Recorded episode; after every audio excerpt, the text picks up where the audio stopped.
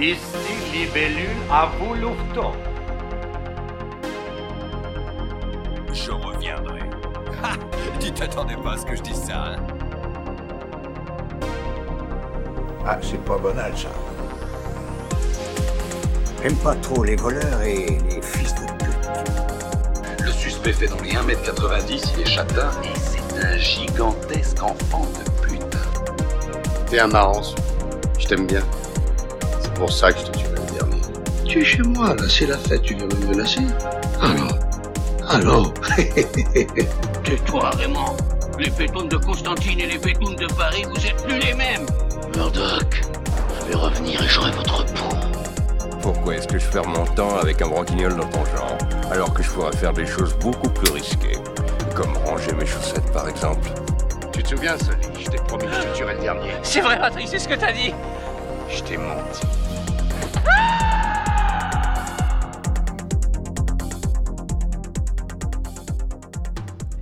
Et nous revoilà pour la deuxième partie de ce 20 sur 20 spécial cinéma d'horreur et les remakes récents de nos sagas préférées.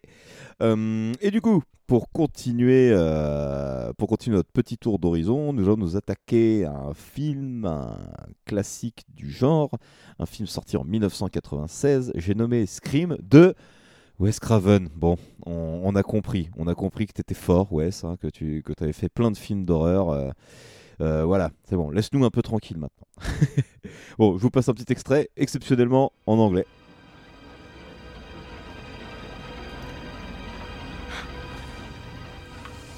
Can you see me right now? Ah, okay. What am I doing? Huh? Huh? What am I doing? Hello? Nice try, Randy. Tell Tatum to hurry up, okay? Bye now. If you hang up on me, you'll die just like your mother. Do you want to die, Sydney? Your mother sure didn't. Fuck you, you creep. Bon, et pour nous parler de Scream, eh ben je vais laisser la main, une fois n'est pas coutume, à Lizzie, et c'est lui qui va s'occuper des résumés des deux films dont on va parler, et voire même euh, nous parler un petit peu de, de la saga, et puis après on s'attaquera aux avis, comme d'habitude. Lizzie, je te laisse la main.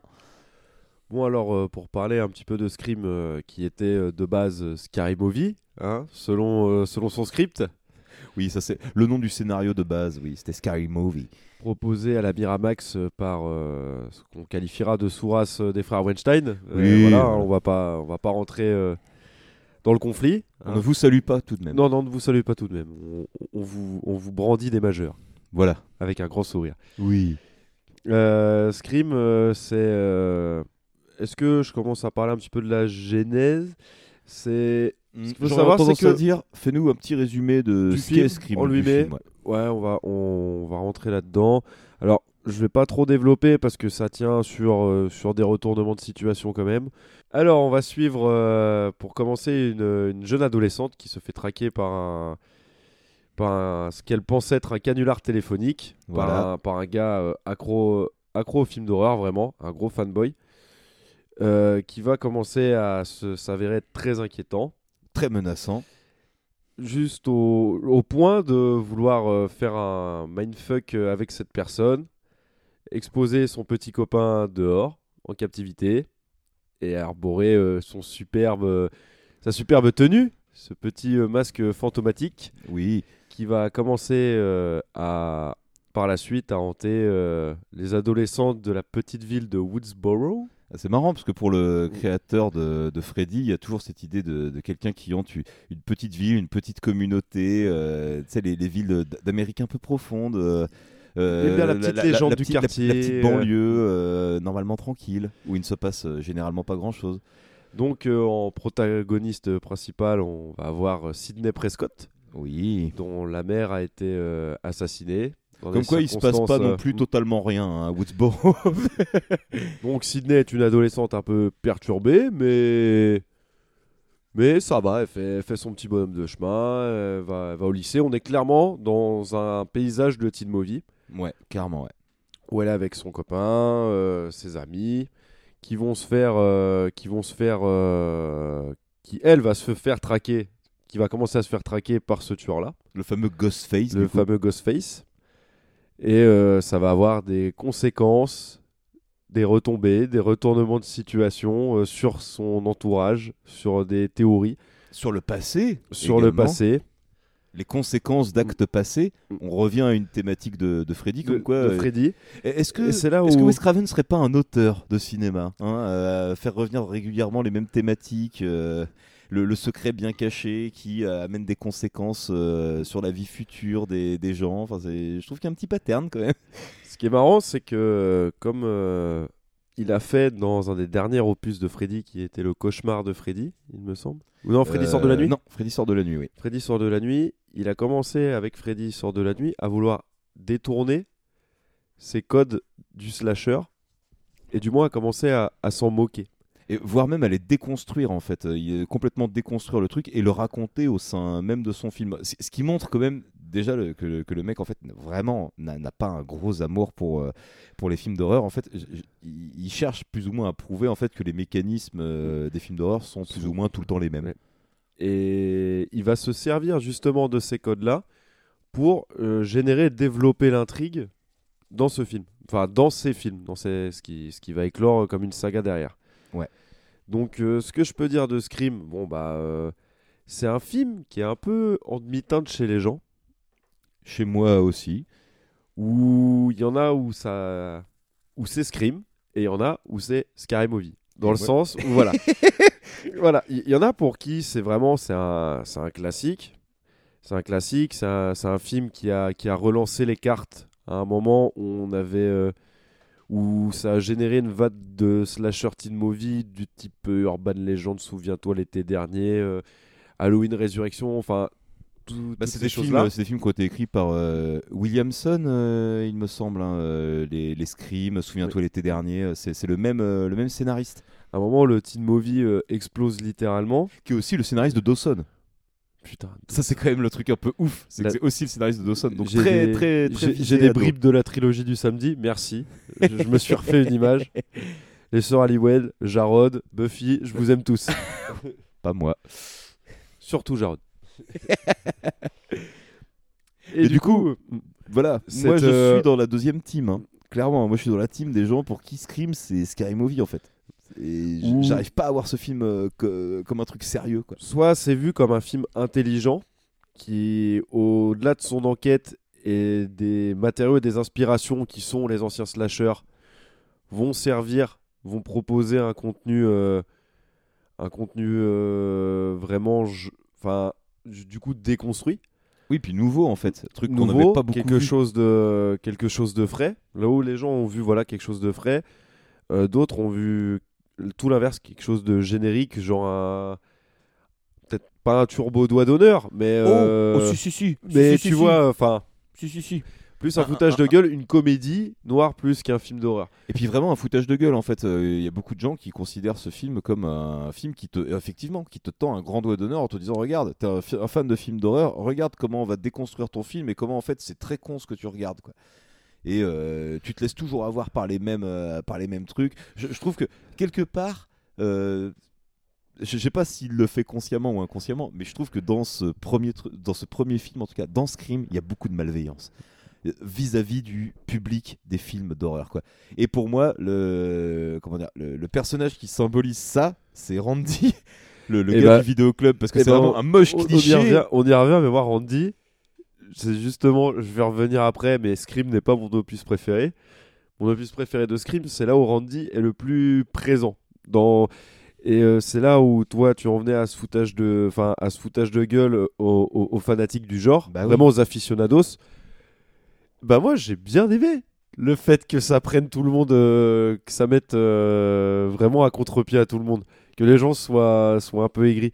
Pas forcément sur ce premier opus précisément, même si il y a beaucoup de points positifs dans, dans ce film que je retrouve pas dans d'autres slashers.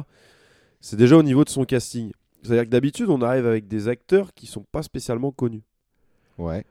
Là, on arrive avec, euh, bah forcément, bon, là, c'est encore du spoil, mais si vous n'avez pas vu Scream, s'il vous plaît, un petit effort. Si vous avez vu Scary Movie, c'est pareil. hein. Voilà. C'est c'est à peu près la même chose. Neve Campbell, Anna Faris, on est, euh, on est sur la même chose. Je crois que je préfère On Anna aime bien Anna. Faris, on aime bien Anna Faris. Donc on se retrouve avec euh, dès l'intro Drew Barrymore, qui est ce que les gens ont, ont pensé qui était la, la, La la star final girl finalement, Bah, en fait, attends. qui était même- prise entre deux tournages. Je vais même t'arrêter sur un truc parce que j'ai j'ai cru comprendre en fait que Drew Barrymore était effectivement censée être l'héroïne du, du premier Scream, mais que en fait pour des soucis de planning, elle avait dû refuser euh, finalement de prendre le rôle. Mais elle a tenu à jouer dedans. Et j'avais entendu moi en tout cas que euh, c'est plutôt en fait un tournage s'était libéré, elle était prête à reprendre le rôle euh, qui était euh, comment dire euh, qui lui était dédié à la base. On lui a dit bah, que le rôle avait été recasté, mais qu'elle a quand même tenu à participer au truc et justement participer à l'effet de surprise en étant la première personne à mourir. Et ça, c'est quand même un move euh, assez risqué, entre guillemets, pour un film de sacrifier dès la première scène euh, la personne qui est censée faire rentrer les gens dans, dans la salle de cinéma. quoi. Et c'est pour ça que cette scène d'intro est ce qui ressort le plus de, de ce film. Et ben moi, je Souvent- pense, je- j'ai même tendance à penser de manière peut-être un petit peu provoque hein, que c'est le, le film en fait aurait dû être un putain de court métrage et s'arrêter à cette scène là quoi parce que Ah oui, en- en, d'accord. en tant qu'horreur pure, euh, ça, je trouve que la scène marche hyper bien parce qu'en fait, elle est hyper ancrée dans, dans une certaine réalité euh, où le, le meurtre est hyper sauvage et où c'est un truc qui, qui Ah, avait déjà il- eu lieu un petit mé- peu, tu il vois. Il est méchant. Et ce- cette scène est très bien réalisée parce que pendant. La, la scène elle doit bien durer un bon quart d'heure. Oh, tu peut-être pas non- penses- peut-être pas non plus un quart d'heure, peut-être dans sais l'abus, plus, frère. je sais plus. Enfin, bref. Peut-être une euh, Enfin- petite enfin, bref. minutes, ouais, possible. Ça paraît long dans le sens où tu penses qu'à chaque fois, Drew Barrymore va s'en sortir dans cette scène. Ouais. Dès que on a ses parents, en gros, pour mettre dans le contexte, elle est tout seule, elle est toute seule chez elle. Le ses mec parents, l'appelle, c'est ça, le, le, le mec l'appelle, elle, elle voit son petit copain euh, à travers euh, La bah, vitre. la vitre du jardin qui s'est qui s'est fait éventrer, Enfin, en fait, Enfin, qui est toujours vivant à un qui est toujours vivant mais qui se fait elle qui se fait chlasser. Elle participe à un Voilà. jeu, euh, machin, et en fait, euh, elle a une voilà. chance de survie, mais euh, bon, par contre, son petit ami, lui, est tué en contrepartie d'une des mauvaises, euh, d'une des mauvaises réponses. Et à Elle côté se de fait ça, poursuivre on- par on le suit- tueur. On suit ce jeu entre ses parents qui sont sur le chemin du retour et le tueur qui est en train de la traquer. Ah, moi, je trouve, je, je pense que ça fait un petit moment que t'as pas film, parce qu'il n'y a pas ce jeu, en fait, euh, vraiment sur les parents. C'est vraiment quand ils Quand- arrivent quand dans ils la arrivent, baraque. bah oui, bah justement, ce, ce fait de rentrer. Ah oui, d'accord, ok, je l'avais compris dans le sens on les suit, tu vois, genre dans leur bagnole. euh, Non, non, non, ça, ça je crois que tu as machin. eu une, une interaction à un moment. Mais quand il commence à rentrer dans la maison et que tu vois Drew Barrymore, que tu penses qu'elle va réussir à chaque fois à dire à Mm. ses parents Aidez-moi, je suis là, aidez-moi, je suis là. À chaque fois, ça te met une feinte. Et ça finit sur le fait qu'elle se fasse, euh, elle se fasse canner. est- la et, scène et ouais. La, la- la scène est super bien foutue. Où après, les parents découvrent effectivement le, le corps de Drew Barrymore. Et c'est vrai que ce, ce zoom-là. Il fait mal. Il fait très mal. Mais Et- pour moi, ouais, le film pourrait presque s'arrêter là, euh, dans la mesure où, en fait, moi j'ai un rapport un peu particulier au film, encore une fois. C'est que bah, je, je l'ai découvert sur Canal. Canal, euh, merci, mes parents, euh, tout ça, tout ça. Euh, je l'avais bien aimé à l'époque, mais du coup, entre temps, il y a un autre film qui est sorti qui s'appelle Scary Movie. Et Scary Movie, en fait, a tellement bien détourné Scream, a tellement Ah ouais, mais ça, montré, c'est- en fait, à quel point il y a des trucs qui étaient cons que.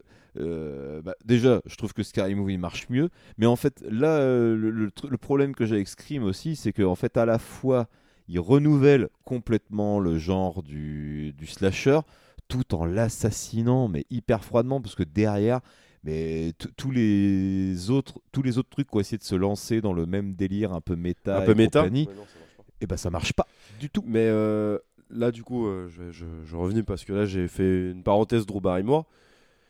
Mais euh, déjà, euh, sur ce film-là, ce que je disais, ce qui était plaisant, c'était en termes de, de choix de casting, où je les trouve pour la plupart très justes. Et du fait que ils ont déjà fait, ils, ils ont déjà fait autre chose avant.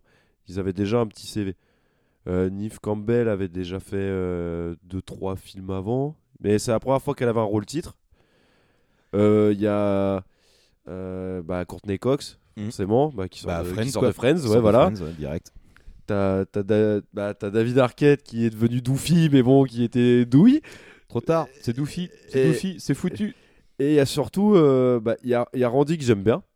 Et il y a surtout, il y a Matthew Lillard dans ce film. Et moi, je vais faire une parenthèse. J'aime beaucoup Oh. Matthew Lillard parce que c'est mon Samy dans Scooby-Doo. et moi, j'aime beaucoup Matthew Lillard. Je trouve que son rôle de Stu, il est très bien dans le film. Oui. Après, bon, t'as Rose McGowan à côté. Je sais pas si Charmed était déjà sorti. Il me semble que si, à Il mon avis. que On dans- devait être, ou euh, au moins c'était dans les cartons quoi. Enfin c'était euh, c'était pas longtemps après quoi. Rose McGowan qui a une mort très drôle d'ailleurs. Où on voit bien que c'est une maquette d'elle après quand elle se fait euh, cisailler par le portail. Mais bon, ça, c'est une autre histoire. mais euh, je l'aime bien, Scream. En vrai, euh, c'est ma petite. euh, Même moi, j'ai du mal à le percevoir comme un film d'horreur en tant que tel. Je le vois plus comme un film sitcom, mais avec des personnages que je trouve. Enfin, moi, que j'ai trouvé attachant. Bah, justement, Soit moi, la relation entre aucun. Dewey et, euh, et Courtney Cox, j'ai oublié son nom dans le film, ça va me revenir. Le, les retournements de situation, bon, pour ce qui est du petit copain de Sydney, euh, c'était prévisible. si peu. Pour ce qui est de, de Stu, euh, un peu moins. Mais euh, je trouve qu'il je trouve qu'il marche je trouve qu'il marche bien. Les il y a pas il a pas excessivement de morts dans ce premier opus. Non, il y en a quelques-uns. Il y a quelques scènes qui marchent bien en Mm. termes de meurtre. Le meurtre du proviseur, par exemple, euh, est plutôt bien amené. Par contre, effectivement, là où je reviens, c'est pour moi c'est un très bon divertissement. Scream, c'est une petite sitcom que j'aime bien, mais ça ne fait jamais peur. Par contre, à aucun moment tu n'as peur dans Scream. Ou du moins, euh, s'il y en a qui ont eu peur de Scream, je serais très intéressé par euh, vos témoignages. Bah, euh, Mais premier degré, hein, premier degré. hein. ah bah, je te dis, hein, moi, la première scène, la première fois que je l'ai vue, si, elle m'a quand même un peu euh, terrifié, quoi. Pas dans le sens où peut-être on l'entend euh, communément devant un film d'horreur, mais euh, c'est plus- peut-être plus en ambiance euh, thriller, quoi. Tu vois. Et au final, ce- bah, ce premier opus, bah, du coup, c'est c'est carton plein. Oui, ça a très très bien marché, hein, au point d'engendrer très rapidement une suite. Suite qui est finalement, avec euh, une autre suite, euh, fait partie de mes deux opus préférés de, de cette saga, euh, qui est Scream 2. Parce que ce côté euh, un peu foutage de gueule, où les gens n'ont pas pris le film au sérieux, je pense qu'ils l'ont compris dans ce deuxième opus. Et du Ils coup, ils s'accordent encore moins de limites, tu vois. Euh, En fait, il pousse les potards dans Ils le poussent les potards à fond. Et pour le coup, euh, on part dans cette déconstruction encore plus frontalement avec euh, ces espèces de, de cours euh, où ils sont tous en train de débattre sur, sur les psychopathes, sur ce sur euh, ce cinéma euh, enfin sur le sur le cinéma sur les codes du slasher sur Randy même- qui en fait des caisses qui anticipe tout ce qui se passe d'un Timothy Olyphant qui est en roue libre parce que c'est pareil, il y a encore un casting euh, avec une Sarah Michelle Gellar. Enfin, il y a, il y a encore du monde dans, dans celui-là et j'aime bien. Celui-là, je le trouve encore plus décomplexé. Euh, comme je disais, moi, la relation entre les personnages, les, les développements, euh, leur interaction. Je la trouve encore plus solide. Il y a un petit peu cette notion de petite famille que je trouve, je trouve mignon. Je trouve ça cu- c'est cucu en vrai, hein, mais, euh, mais je trouve que ça marche bien. Et il y a des morts très sympas dans Scream 2. Le retournement de situation est un peu. euh, J'adore cette phrase. Il y a des morts très sympas. Ça, c'est toujours une phrase qu'on adore. C'est incroyable. Sorti de son contexte, euh, c'est genre, ouais, des morts, incroyable. Non, non, il y a, y a- y a Randy euh, qui est très dans ses explications. Bah, Randy d'ailleurs qui a une mort. Euh, C'est peut-être la pire mort du film, mais. euh, Voir la pire mort de presque toute la saga, en fait, tellement. euh, Ah, ok, d'accord. Donc le personnage auquel tu t'étais attaché, machin, de ça. Ah, oui, il meurt comme ça. Bon, bah, ok. merci, merci pour rien. Viens faire un tour dans mon camion, tu sais, genre. Mais euh, ça, ça pousse encore dans, dans, dans l'analyse. J'ai j'ai beaucoup de beaucoup d'affection pour ce deuxième opus de Scream. Bien que c'est pas celui qui va le plus loin dans la mise en abîme et Exactement, ouais. Mais je l'aime beaucoup aussi, en fait. Moi, j'aime bien les scrims euh, pairs. Parce que tous les impairs, je, je les aime pas, en fait. je crois. Alors, Scream 3, euh, pour, faire, pour vous faire un petit peu. euh, Alors, attends, moi j'ai un, envie de petit plan, un petit plan historique, ça devait pas être ça faire mieux. 3. J'ai même envie de dire mieux. Si vous voulez vraiment en savoir plus sur Scream 3, et ben nous écoutez pas nous. Allez plutôt voir la, la bonne vieille vidéo de, de ce bon vieux Ace Modi Voilà. qui vous raconte absolument toute la production du film et qu'est-ce qu'aurait dû être le film euh, par rapport aux résultats assez flingués qu'on a eu au final. Ce qui aurait pu être quelque chose de très bien. Ouais, ça aurait pu être vraiment un, un Ah. très grand film. Mais je pense que le, le vrai grand film en fait arrive juste après en fait. Ce qu'ils ont pas réussi à faire avec Parce le que 3. Scream 3, on va vous passer. euh, on va faire l'impasse dessus. C'est ça. Il je préfère parler du 4. rien, les enjeux sont, sont pétés. euh, pour moi, il y a, il a, il a aucune saveur celui-là. Mm, Il est aseptisé, c'est même pas interdit au moins de 10 ans ce truc-là. Enfin, c'est. C'est ouais, c'est là pour le coup on parlait de tu vois de- tu parlais de comment dire de, de teen movie et même d'aspect sitcom en fait c'est celui qui a l'aspect le plus fake en fait C'est format MTV euh, Scream 3. c'est ça des, des gens qui se retrouvent dans des baraques qui hurlent ah mon dieu mais tu étais là ah mais non mais en fait c'est toi le tueur non c'est pas moi c'est lui Il y a Oh juste, il y a juste un caméo de Carrie Fisher qui est drôle. Mais voilà. ouais euh, ça, ça sauve pas le film hein. Ah non, bon, clairement pas. non. pas du tout À aucun moment. Mais par contre, tu vois, par exemple, là, on va je pense qu'on va faire un, tout petit aparté sur le 4. Mais le 4, par exemple, c'est un film premier visionnage que j'avais détesté à cause d'un truc bien particulier au début du film. Et c'est ce même truc aujourd'hui qui fait que je me dis, mais en fait, est-ce qu'on n'aurait pas là le meilleur Scream, en fait? Celui qui, qui exploite le mieux son contexte, son, idée de, de mise en abîme, en fait. Bah, c'est que là, on a même pu pousser les potards à fond. là. C'est qu'on a balancé tout le sound system sur le bord de la route. quoi. Et pour le coup, Mais- je mais trouve que coup, ça, ça rend oui. le truc hyper rafraîchissant, quoi, pour le coup, pour de vrai. Pour de vrai, là, je trouve que vraiment, on se. Parce que le film. recule, on se moque de soi-même, le- en fait. le film s'auto-parodie. Et ça, c'est hyper ce qui, intéressant. ce que je trouve dans Scream 2 avait déjà commencé par, euh, par certains petits détails, mais pas aussi gros que dans le 4. Mais euh, le, le, le, le Scream 4, là, clairement, commence sur un turbo foutage de gueule de son propre produit. Mais oui, et il se moque de lui-même euh, trois fois de suite, hein, si je ne dis pas de bêtises, quoi. Euh, oui, il me Je crois semble. qu'il y a trois départs, quoi. Il y a une mise en abîme dans une mise en abîme. Dans une mise en abîme. Peut-être. Je... Il me semble que c'est ça. C'est une mise en abîme, dans une mise en abîme, dans une mise en abîme. Et je trouve que vraiment, ok, ça fait un peu technique de petit malin et compagnie, mais euh, finalement, je trouve que ça, ça sert tellement le, ça sert tellement le film en fait.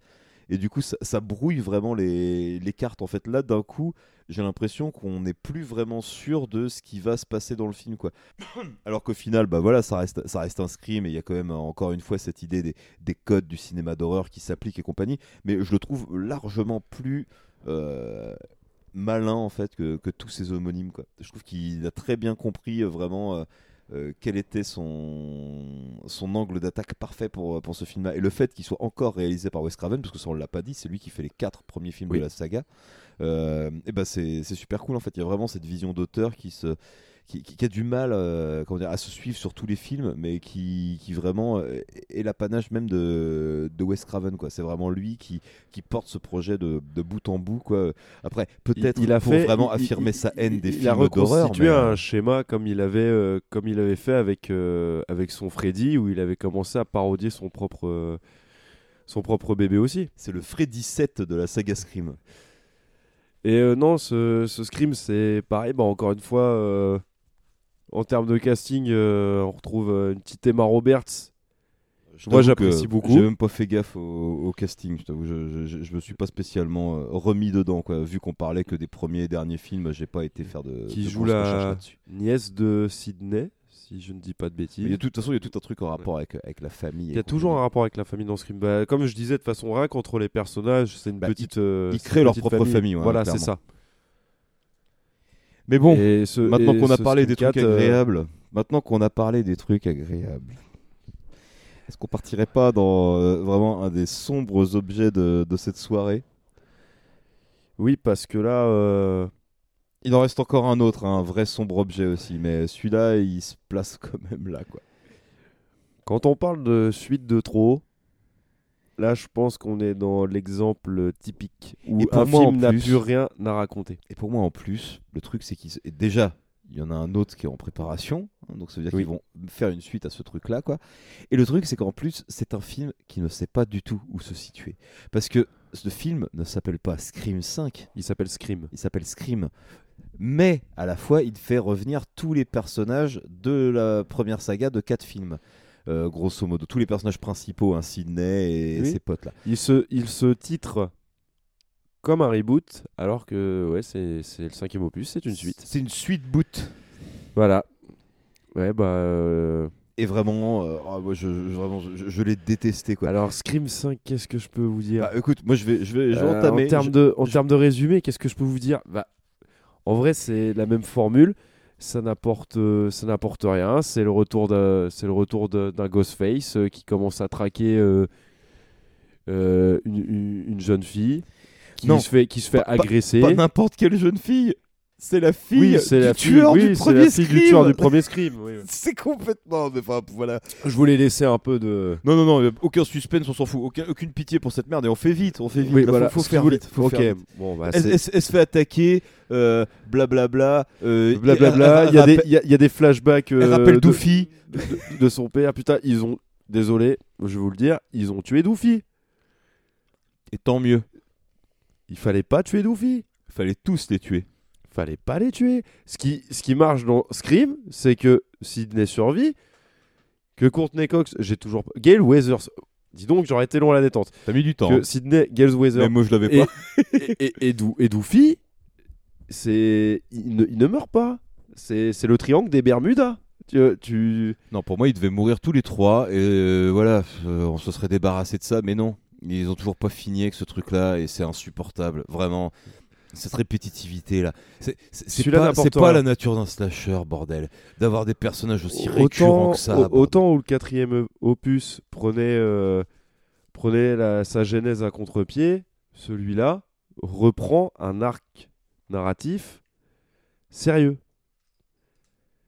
Oui. Et... Oui, et du coup, et c'est pas ce qu'on totalement attend, c'est c'est même pas ce qu'on attend d'un Scream. Dès, la, dès le deuxième opus, on n'est plus du tout dans, pour moi, dans ce, on n'est plus du tout sur les mêmes euh, enjeux. On est moins ancré dans, dans cette espèce de, de, de casse-tête. Comme on disait tout à l'heure, dès le, le second opus, les potards sont, sont déjà poussés à fond et ils commencent déjà à avoir cette espèce de, de, de pastiche de, de ce qu'il était, euh, de ce qu'il était euh, à, son, à son préambule. Et puis surtout là, en fait, il y a ce côté euh, remake déguisé. Il y a ce côté remake déguisé où euh, à la fois on, on voudrait recommencer un petit peu la, la saga Scream, mais on n'arrive pas à s'affranchir de ces personnages. Pour moi, c'est ça le vrai problème en fait. Pourquoi est-ce que tu recommences pas à zéro si vraiment tu veux faire quelque chose euh, et, et faire un remake, machin, aussi vide de sens soit-il? Parce que celui-là, il est vraiment vide quoi. Dire, on reprend tous les éléments du premier en moins bien, on te fait euh, une espèce de lien encore filial, tu vois, avec un nouveau personnage qui est censé être un genre de nouvelle Sydney, mais on fait quand même revenir Sydney, on fait quand même revenir la journaliste, on fait quand même revenir Doofy. Euh, pour rien en faire ou presque quoi. Doofy il vient pour crever, sa mort c'est une des morts les plus cons aussi de la saga. hein. Concrètement, le mec il est là depuis 4 films, il plombe un mec et il, il- sait pas en fait que dans toutes les situations qu'ils ont affrontées, bah, il faut terminer vraiment le mec, être sûr qu'il est mort. Et ben non, il se barre vers l'ascenseur. Oh merde, en fait j'ai oublié de le tuer. Et puis je retourne et puis je meurs comme un gros caca. c'est nul. C'est enfin ça marche pas quoi. Et tu vois, ce... c'est symptomatique de, de ces films à concept. Passer à un moment comme euh, des destinations finales ou des choses comme ça, tu peux pas faire 14 000 suites. Non. Non, et puis là, vraiment, t'as ce truc là du Hey, il y avait deux tueurs dans le premier, on va en mettre deux aussi, et puis on va essayer de bien les cacher. Hein. Alors, autant dire que déjà, le coup du petit copain de l'héroïde, bah voilà, Grillax à bord, et puis pitié quoi, pitié L'autre tu disais que Stu, à la rigueur, jusqu'au dernier moment, tu peux peut-être ne pas capter que c'est lui le deuxième tueur, quoi, si tu veux. Ok, mais elle là, si t'as pas compris à la première fois où tu la vois que c'est elle la tueuse, ou en tout cas qu'elle fait partie du bordel, c'est que t'as rien compris en fait. C'est vraiment que t'as tout raté quoi. C'est- pas possible. Là, là, il y, a- il y a vraiment un vrai problème de cast quoi. Niveau subtilité, discrétion et machin. Pff, ils, se perdent dans leur propre tambouille, dans leur propre concept. Et le fait que Wes Craven soit plus aux manettes, eh ben, en fait, ça sert plus à rien quoi. Faut, arrêter de faire des scrims quoi. C'était son bébé, c'était son truc. Euh, est-ce qu'on, est-ce qu'il y a vraiment un intérêt commercial euh, et même juste artistique en fait, à faire des suites sans fin à un truc comme Scream qui était vraiment euh, un projet de, de, de, de Wes Craven quoi, et, et de personne d'autre en fait. Est-ce qu'il y a un intérêt? Sachant que, comme tu dis, c'est un film qui, pour moi, dans, dans son bestiaire, ne compte que trois films. Trois vrais films finis. Trois vrais films finis. Et euh, comme tu disais, euh, là où je trouvais que des avantages par rapport à Scream, des qualités, c'était le casting. Le cinquième opus, c'est totalement anecdotique. On s'en fout. Il n'y a pas de développement sur les jeunes. A rien. Si c'est la fille euh, du tueur du premier, elle fait des flashbacks, elle voit dans son rétroviseur, machin et tout. En plus, Aïe, il aïe, aïe. revient, il- on a l'impression qu'il sort d'une cure de désintox ou de son pire, euh, son pire quintet plus au PMU où il a, où il a enchaîné 14 ricards. Ça marche pas. À ça marche moment. pas. Je suis désolé, ça marche pas. Et concrètement, il y a un truc moi qui me bute vraiment, c'est que c'est presque un Scary Movie 3 en fait. Le bordel. Parce C'est que- c'est presque un Scary Movie 3. La scène finale, la scène finale avec les tueurs. As-tu vu un truc aussi con que ça? Franchement, ça, ça, ça aurait pas démérité. hein. Dans un Scary Movie, ça, ça passait à l'aise. hein. Là où un film euh, se fout de la gueule du fait, dans les slashers ou autres, de tirer sur la corde, lui, il le fait complètement pendant une heure et demie. Et premier degré. Et totalement premier degré, consciemment. En, en se disant que ça tue ce qu'ils sont en train de faire. Mm, complètement. Mais du coup, euh, pff, moi, la question qui me vient en voyant ça, c'est euh, comment ils vont l'appeler le sixième Scream? Scream 2 bis Scream 2 prime Euh, Comment ça se passe? Vraiment, je, je me demande. Scream Kills. Scream Ends Scream Returns. Scream Again. Oh non, mais vraiment. euh, Zéro. Et puis pour moi, le point final dans ce film, c'est quand même le carton final à la toute fin du film. Je ne sais pas si tu te rappelles. Il y a un carton avec un petit For West, avec l'écriture originale du titre de Scream et compagnie. Ils ont écrit For West. J'ai lu Fuck you. Concrètement, j'ai lu Fuck you. Vraiment, c'est allez bien vous faire enculer.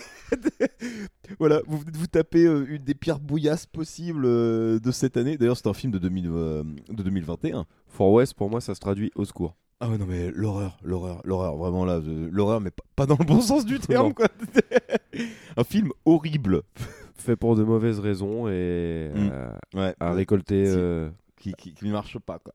à rien récolter. Non, du tout. On va le classer. Enfin, on va les classer d'ailleurs. Euh, parmi les, les originaux, du coup, où est-ce que tu mettrais Scream? Scream, Classique, premier du nom. moyen, médiocre, mauvais? Scream, euh, allez, premier du nom, Premier du nom. je le mets en moyen. Et ben, je vais te suivre sur le moyen. Je trouve que Scream, ouais, c'est quand même, euh, c'est quand même pas ce qu'il y a de mieux. Si on avait pu classer quelques-unes de ces suites, je pense que le 4 aurait été, euh, J'aurais mis le 2 et le 4 dans bon. il aurait eu une belle, euh, une belle petite. Ouais, ouais, bon, ouais, bon quand même pour le, pour le 2 et pour le 4. Et du coup, bah, pour moi, le, le Scream de 2021, euh, il va là. hein. Ouais, il, mauvais. Va, il va chez les mauvais. Il hein. est Il, est mauvais. pas, il est pas juste médiocre, hein, il, est, il est mauvais.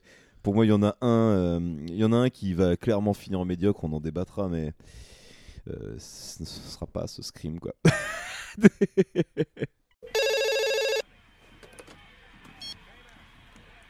Yo, Salut, Shorty. Qu'est-ce que tu fais? Rien. Je suis en train de regarder le match. Je fume ma pète. T'es tout seul. Ça va Qui c'est? Yo, prends le téléphone Ça va Ça va Yo, Dookie, prends le téléphone Yo. Ça va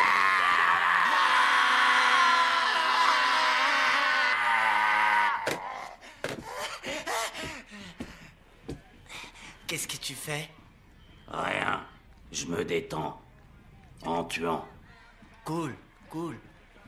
Et on continue dans notre exploration des, remakes récents de grandes euh, sagas de l'horreur. Et là, on va s'arrêter sur une qui, bizarrement, a pas toujours, euh, comment dire, euh, les grosses faveurs du, public. En tout cas, pas de, de manière trop ostensible. J'ai l'impression que c'est une saga qui passe un petit peu sous les radars, alors qu'on est vraiment face à un film vraiment super classique. Je, je sais pas s'il il te fait cet effet, mais tu sais, c'est à la fois les, des classiques, mais qu'on qu'on connaît vraiment que, que de nom ou vraiment de, sur sa petite réputation. Et, et ce film, c'est Candyman de 1992, réalisé par Bernard Rose, euh, qui a fait quelques trucs, mais j'ai surtout noté qu'il avait fait le clip de Red Red Wine des UB40. Et vu que c'est un morceau que j'aime bien, je me suis dit, bon, allez, on va le citer. Il a fait ce clip donc. Et euh, en 92, bah, il nous a offert un film Candyman euh, que je vais vous résumer très rapidement. Euh, du coup, on suit Helen Lyle, une jeune étudiante dans la ville de Chicago, si je ne dis pas de bêtises, euh, qui découvre la terrifiante histoire de Candyman, un effroyable tueur qui apparaît chaque fois que l'on prononce cinq fois son nom devant un miroir. Ce Candyman est issu d'une légende du quartier de... Tu vas me rappeler le nom Cabrini Green, il me semble. Cabrini Green, il me semble que c'est ça. Oui, c'est ça, Cabrini Green, le, quartier d'où est partie la rumeur. Et euh, elle qui est étudiante, en fait, elle se met à étudier sur la, légende urbaine euh, autour de Candyman. Et euh, voilà, je préfère pas vous en dire beaucoup plus. Elle va découvrir que la légende est bien plus que bien plus que réelle. Et du coup, pour se mettre dans l'ambiance avant de parler du film, je vous envoie un petit extrait musical.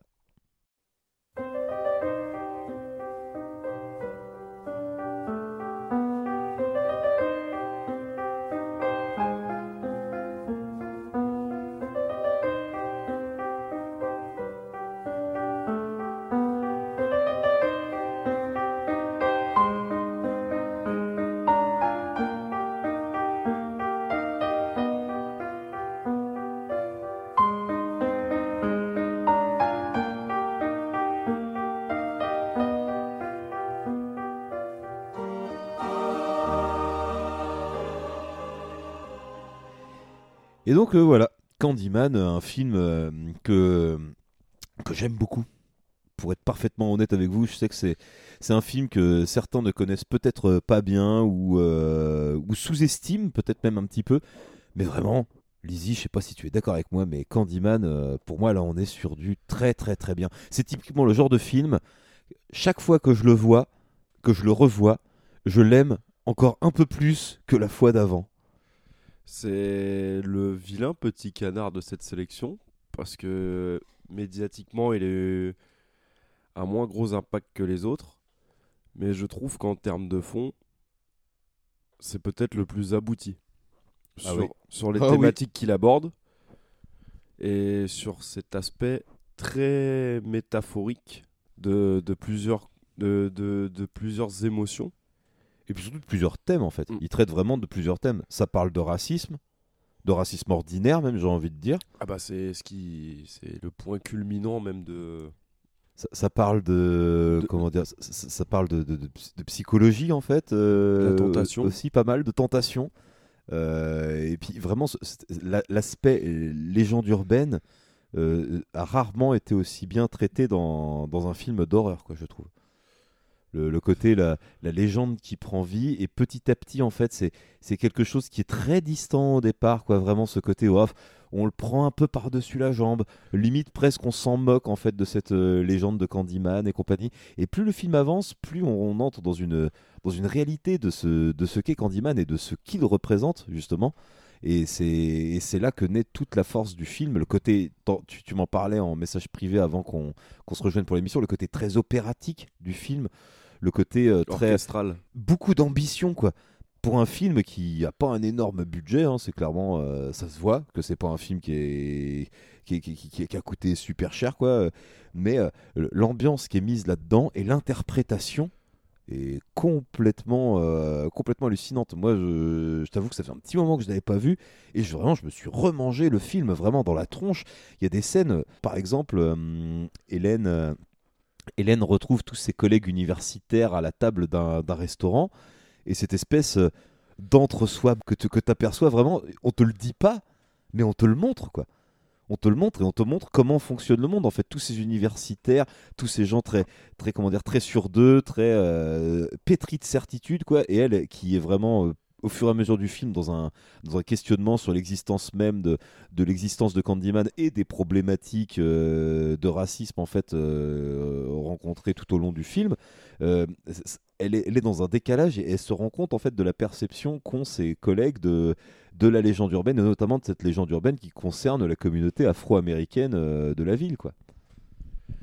C'est un film qui propose des sujets qui sont très sombres, mais représentés par, euh, par une imagerie, par un contexte qui est très poétique.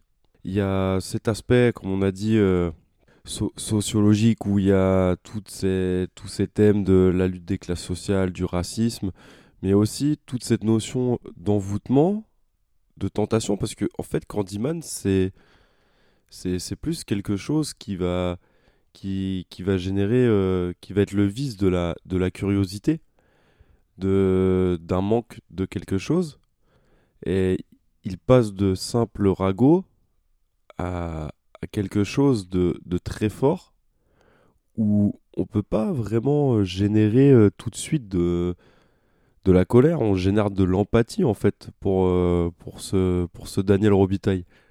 Oui, parce que c'est le, le vrai nom de, de Candyman. Est-ce que tu peux nous raconter euh, très rapidement, parce qu'en fait c'est- le, le boogeyman qu'on connaît peut-être le moins en fait dans, Mm. dans tous les boogeymen qu'on qu'on a évoqués. Est-ce que tu peux nous raconter rapidement l'histoire de, de ce fameux Candyman?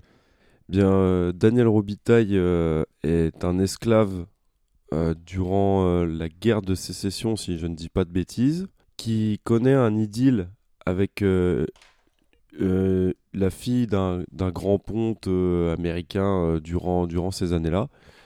Et bah, on connaît les mœurs raciales qu'il y avait à cette époque, les, les droits vis-à-vis de ces choses-là. Daniel Robitaille a été commis, enfin cet adultère a été commis comme péché et se retrouve à, à se faire mutiler et à se faire, euh, et à se faire euh, dévorer par euh, des abeilles.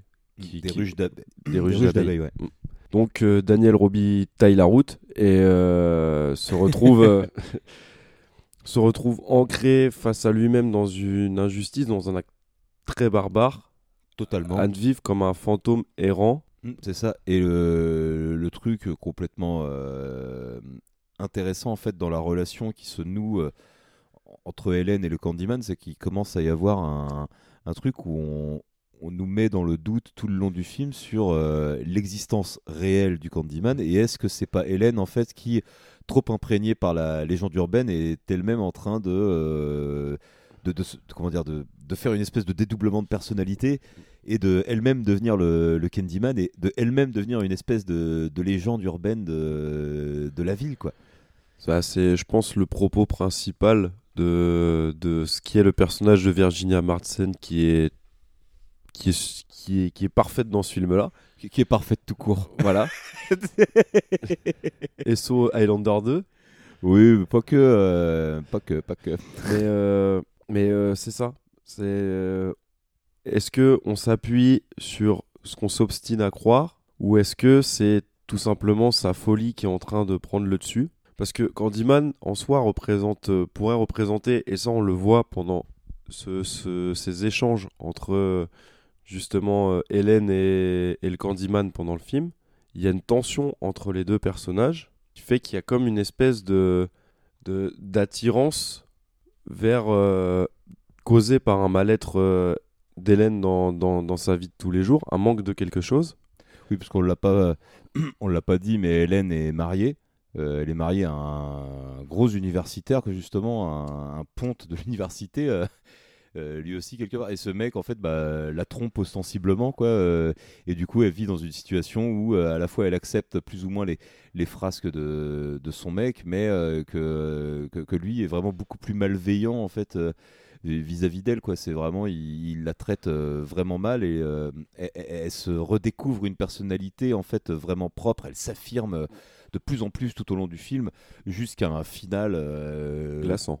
oh, glaçant et puis mais incroyable incroyable c'est c'est rare qu'un film d'horreur en soit à deux doigts de me faire verser ma larme à la fin du film mais euh, la toute dernière scène du film est tellement évocatrice elle est tellement incroyable dans sa mise en scène on démarre sur un truc euh, avec euh, ah putain c'est dur de, de la raconter sans, sans spoiler le film quoi à mi-chemin entre l'horreur et le drame social. Ouais, et en fait, j'ai même pas envie de vous la, raconter exactement, mais ça part d'un truc très très plat et avec une énorme montée émotionnelle avec tout ce qui s'est passé dans le film et la portée symbolique en fait de l'acte qui se joue à ce moment-là. Euh, vraiment, la scène est, bouleversante et elle vaut largement que vous y consacriez une heure et demie de votre temps.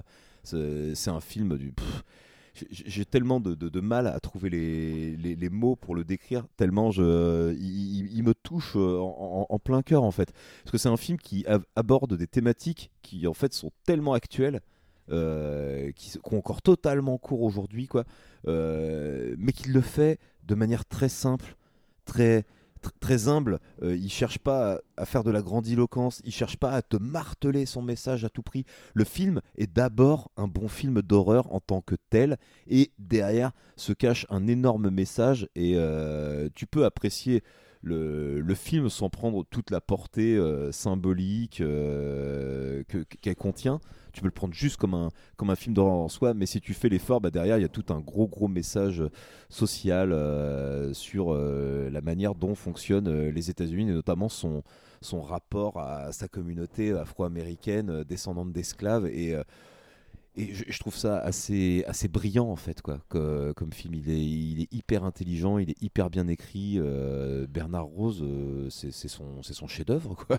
Euh, c'est son petit chef-d'œuvre, un peu comme le mec qui a réalisé L'échelle de Jacob, quoi. Qui a, qui a pas fait Adrian Lyne, qui a pas fait euh, 50 films incroyables, mais L'échelle de Jacob, par exemple, c'est son.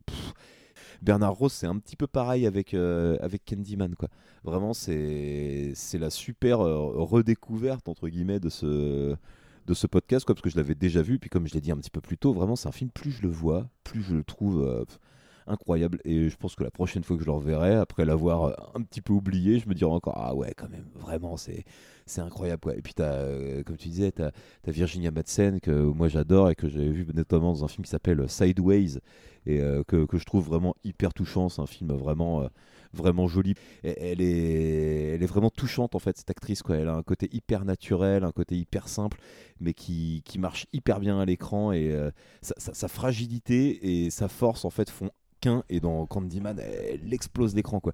Et sans parler de, de, Ton- de Tony Todd, quoi, qui incarne le Candyman vraiment euh, waouh, euh, du- d'une telle force. Mais ce qui, à contrario d'autres Boogeyman qu'on a vu précédemment, ce Candyman, il peut être au-delà de d'être euh, comme les autres à se nourrir de la peur. Pour moi, il représente plus une forme de, détresse et d'abandon chez la personne qui vient le chercher. C'est plus la, la, une réclamation due à la tentation, la curiosité qui revient à certains péchés. Mais Candyman ne vient pas dans un climat de. Au-delà de ce que son propos veut dire, parce que je sais pas si ces légendes de Bloody Mary ou de Dame Blanche euh, à dire devant le miroir, ces légendes urbaines se sont inspirées de Candyman, ou si Candyman s'est inspiré de ça, même si je pense que.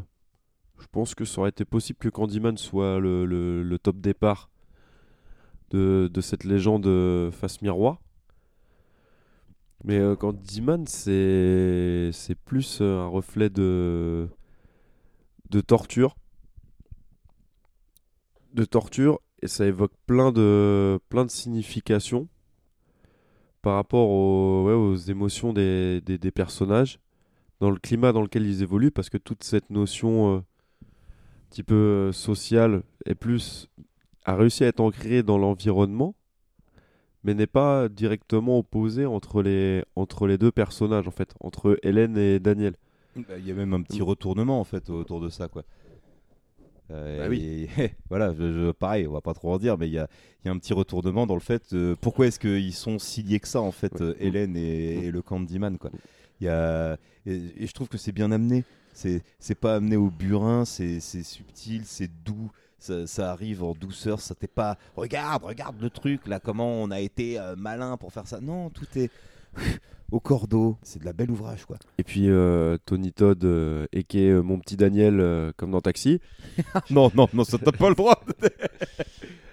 Tony Todd n'a pas de masque, Tony Todd n'est pas défiguré, Tony Todd a juste un crochet en guise de bras. il s'est Oui. juste fait arracher, mutiler le bras. Oui. Oui, mais je veux dire que crochet. son visage, c'est un visage normal quoi.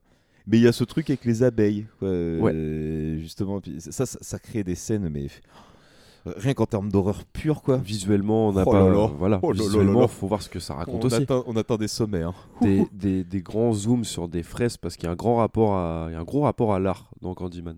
Mm, bah, à la peinture en tout Ouais. cas. et notamment à la- comment dire au, graphe en fait et à la peinture urbaine en fait le fait de redécorer les murs euh, un peu décrépits d'immeubles euh, d'immeubles tout pourris quoi pour essayer d'y remettre un peu de, de vie c'est vraiment ouais c'est c'est super euh, c'est enfin, en tout cas, je sais qu'on va peut-être beaucoup se répéter hein, mais vraiment celui-là c'est oh, C'est c'est un tel coup de cœur, quoi, en fait. Ce, ce film, il sortirait tel quel. Aujourd'hui, il, il passe. Il passe tranquille, quoi. C'est c'est un film, en fait, où j'ai du mal à comprendre l'utilité de lui avoir fait un remake, en fait. Je, comprends même pas pourquoi ils ont cherché à faire ça, quoi. Je, je veux bien qu'on est dans un contexte machin, mais le film se suffit à lui-même, en fait. Est-ce qu'il avait vraiment déjà besoin de suite à la base? Est-ce qu'il avait besoin d'un remake récent quoi?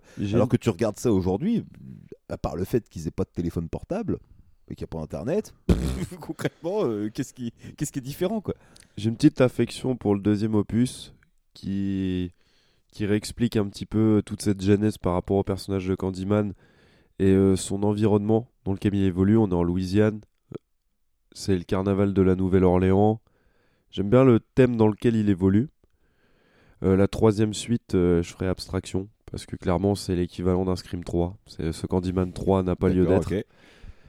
Mais euh, clairement, sur ce qu'on a dit, euh, comme je te disais euh, un peu plus tôt avant l'émission, je pense qu'on est sur le, le film, au fond, le plus mature de, de notre liste.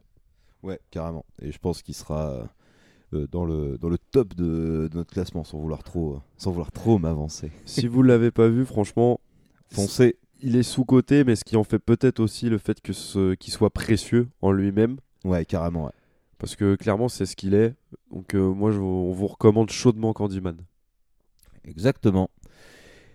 Et qu'en est-il de, bah, de la raison même de cette émission Qu'en est-il du, remake de 2021 signé par euh, Nia DaCosta, une ré- jeune réalisatrice du coup qui vient d'intégrer le, MCU et qui sera la réalisatrice du futur film The Marvels en 2024, je crois. euh.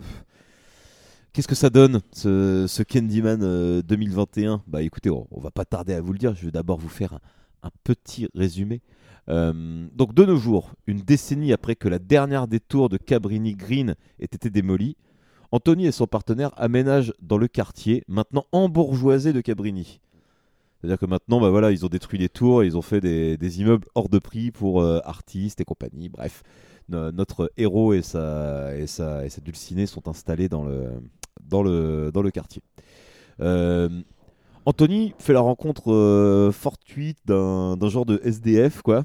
euh, et, se, et se met à, découvrir que bah, le, quartier avait eu un, gros passé de, quartier pauvre, et notamment la fameuse légende de notre ami le, le, Candyman. Et lui-même étant artiste, en fait, il décide de, de s'inspirer de cette légende pour nourrir, euh, pour nourrir son art. Mais sauf que, en faisant ça, euh, bah, le gars rouvre la porte en fait à l'existence du Candyman qui n'existe de base, bah, comme euh, on le disait, hein, en tant que légende urbaine, et seule la rumeur fait vivre euh, la légende, seule sa représentation la fait vivre, et sans le vouloir, il va finir par, bah, réveiller le- l'esprit du Candyman, et le Candyman, ça va beaucoup changer sa, petite vie d'artiste, pas très très bien considéré par ses pairs, il faut bien le dire. Donc, euh, bah voilà, quoi, Candyman 2021, euh, c'est produit par Jordan Peele, un réalisateur que j'aime beaucoup, mais euh, voilà, j'aime beaucoup ses réalisations, quoi. Dès qu'il touche à de la prod, euh, c'est tout de suite un peu plus compliqué, quoi. En- Candyman, euh, quatrième dimension, euh, le truc là, euh, Lovecraft Country, là, Il y en a un qui- c'est pas facile. Il y en a un qui l'a produit, que je vais comparer un petit peu après, que j'aime beaucoup, mais je, re- je reviendrai dessus. Non, vas-y, je t'en prie, là faut y aller, là faut y aller, c'est maintenant. hein. Bon, qu'est-ce qu'on peut dire de nouveau sur celui-là? C'est que ce- du coup, c'est ce quoi la production dont tu parlais? C'est. Bah non, bah je vais faire le parallèle après. Ah d'accord, ok, vas-y. vas-y. Euh, ce Candyman-là euh, n'a pas la même genèse, où c'est. Il se fait assassiner en- dans le cadre d'une bavure policière? Hmm, c'est ça. C'est ça où il, vous, il tendait des bonbons à un petit gamin. Alors, Toujours ce déjà, délire des bonbons sur- avec des lames de rasoir dedans. Ouais, euh, voilà, c'est ça. Où on perd un petit peu, euh, déjà en termes de charisme, on, voilà, on descend considérablement de trois étages. Oui, parce que j'ai dit ça, mais parce que je me suis souvenu par rapport à comment dire à, À Tony Todd. à Tony Todd, il fait une apparition. En fait, c'est pas lui le Candyman du film, Non. mais il apparaît au début du film pour illustrer bah, l'ancien Candyman. euh. J'aime pas, j'aime pas. Il y a plein de choses que j'aime pas dans celui-là. Moi aussi. Euh, déjà, je, avant de faire le, le parallèle à- au, au- au point, au point culminant de ce qui est Candyman sur son rapport social, euh, je trouve, euh, je le trouve très grossier par moment dans ses scènes d'exécution. de le dire. hein. Euh, le rapport à l'art dans ce film, il est complètement boboisé et je déteste ça. Et superficiel, mais d'une force. Et ce parallèle justement de ouais, euh, euh, on a emménagé dans un quartier riche et que des bourgeois. Enfin, en fait, cet écart de classe sociale marche très bien dans l'ancien, dans celui-là. À aucun moment, à aucun moment ça prend. Les personnages sont juste tous apathiques. Voire même carrément cliché. Le, le couple de personnages gays du coup dans ce film, mais tu les, tu prends une mauvaise sitcom des années 80, tu, tu extrais le couple homosexuel, tu les mets dans Candyman 2021, c'est pareil. C'est pareil, ils sont insupportables. C'est et puis, pff, c'est- c'est c'est un des vrais problèmes du film en fait. Il s'attaque à une thématique qui est hyper actuelle en soi. Euh, je disais que je comprenais pas, mais en vrai, euh, si je comprends bien, pourquoi faire un remake de Candyman euh, à notre époque? On a eu le Black Lives Matter, George Floyd. euh, George Floyd. euh, on a eu quand même pas mal d'événements qui font que c'était peut-être le bon moment pour le dépoussiérer, quoi. Mais là où le premier film y allait en finesse, oh putain, là on a perdu toute la subtilité, quoi. C'est vraiment. euh, T'es à, à deux doigts du film communautaire, vraiment, quoi. Et puis rien qu'en termes de motivation, là où, où Hélène va chercher euh, le Candyman et là où Anthony va chercher le Candyman, on passe d'une personne qui est désemparée, qui se fait bouffer par son milieu social, à quelqu'un qui est juste complètement borné Mhm. par un ragot de, de rue, quoi. Oui, puis surtout en plus, qui, voilà, son, son désespoir euh, euh, vient d'un truc très, comment dire, euh, très lié à l'ego en fait, quoi. Il n'est pas vraiment dans une grosse grosse difficulté. Il vit quand même dans le- un des quartiers les plus riches de la ville. Euh, sa nana, c'est une euh, chef de galerie d'art. Euh, lui-même, il évolue dans cette sphère-là, alors qu'apparemment, bon bah, pour- aux yeux des autres, c'est pas le plus talentueux de la bande, quoi, grosso modo.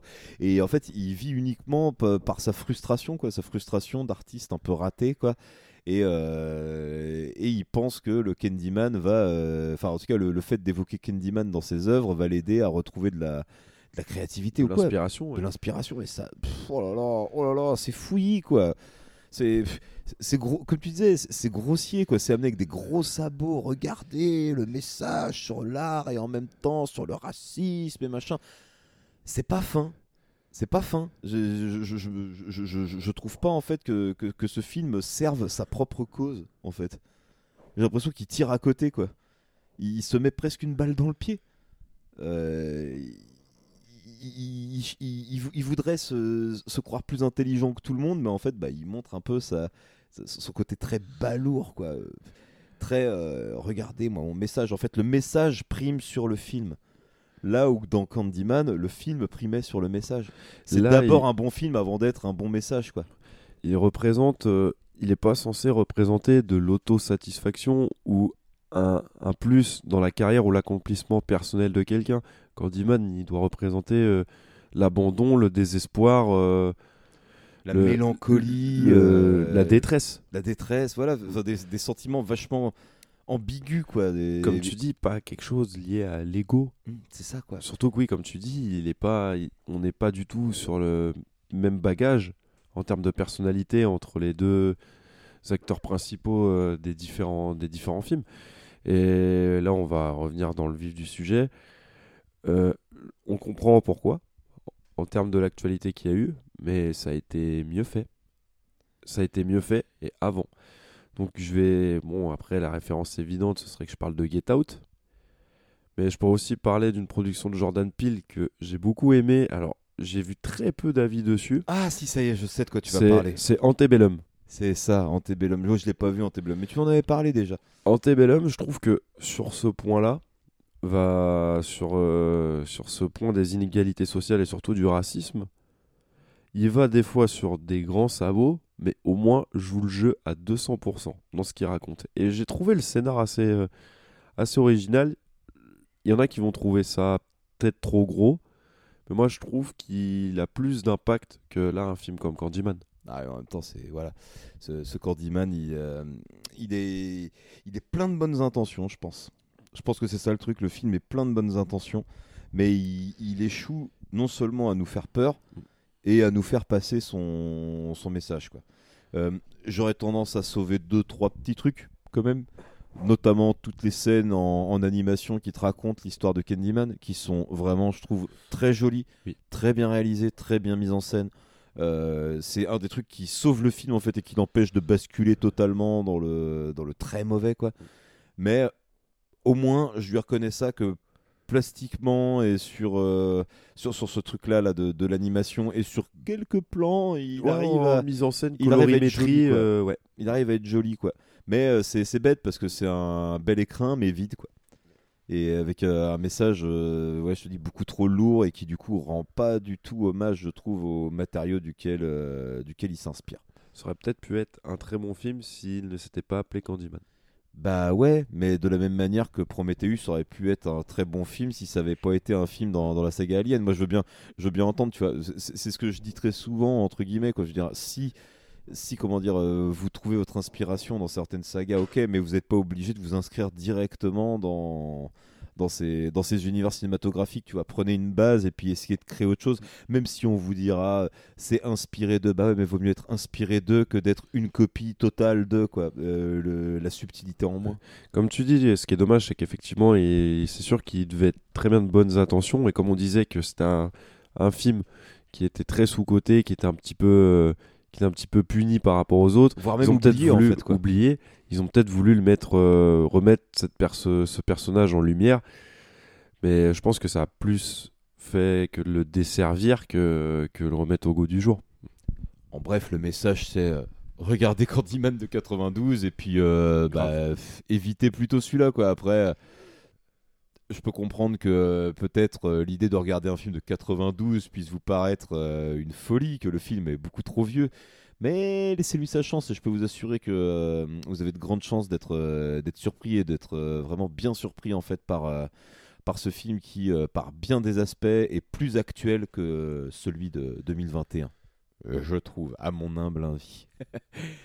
bon, bah il est temps de passer au classement, au classement, au classement, au classement.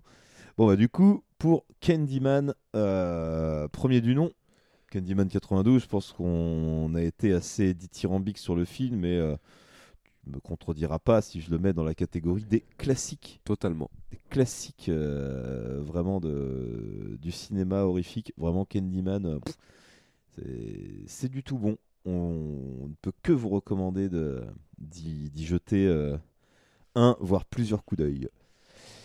Et du coup, pour ce qui est du remake de 2021, alors, plutôt team médiocre ou plutôt team mauvais Euh, Moi, je serais... plus d'avis de le mettre en mauvais parce que il il fait pas bonne figure vis-à-vis de la vis-à-vis de la légende. Enfin, je sais pas comment dire ça. Il le il le dessert pas en fait. Enfin, si justement, il dessert. euh, dessert, il- il justement, dessert. voilà, il dessert, euh, il dessert ce qu'est Candyman, je trouve. Ok, bah moi ça me paraît euh, pareil. Je trouve que mauvais, mais quand même on sauve les, on sauve les scènes. Visuellement, il y y a des très bonnes idées, oui. Il y a des choses en visuel, mais ouais, c'est pas, c'est pas terrible. Au même niveau qu'un Scream 2021, euh, je trouve ça plutôt, euh, plutôt logique euh, finalement.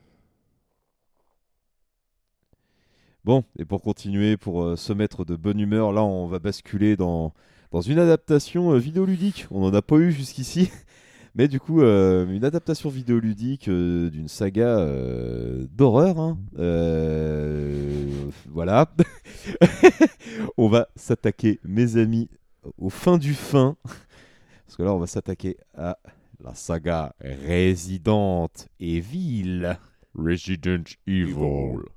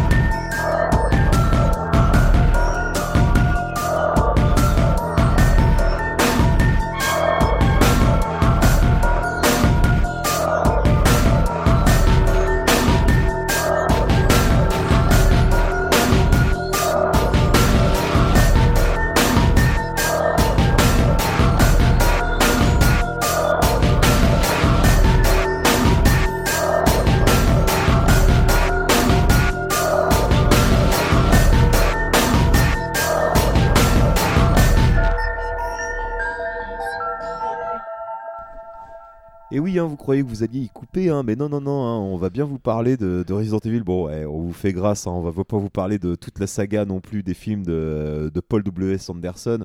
Enfin, euh, sa saga à lui, en tout cas à la prod, parce qu'il n'a pas vraiment tout réalisé, mais c'est tout de même lui qui réalise euh, ce tout premier opus euh, en 2001.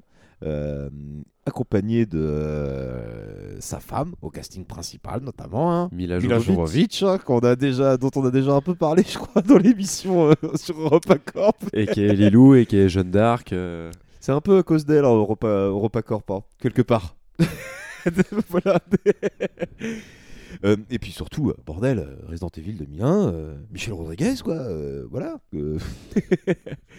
bon, euh, léger résumé, euh, très léger, hein. Donc du coup, euh, dans Resident Evil, on parle d'expériences de scientifiques qui tournent mal, d'un virus dans un labo, on envoie les Stars, une unité spéciale de la société Umbrella Corporation pour régler ce petit bordel.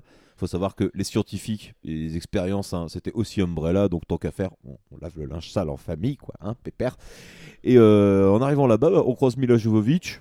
Bon, elle embarque avec nous, hein, c'est apparemment une, euh, une soldate de notre organisation aussi. Enfin voilà, on se fait pas trop chier quand même pour Resident Evil. hein.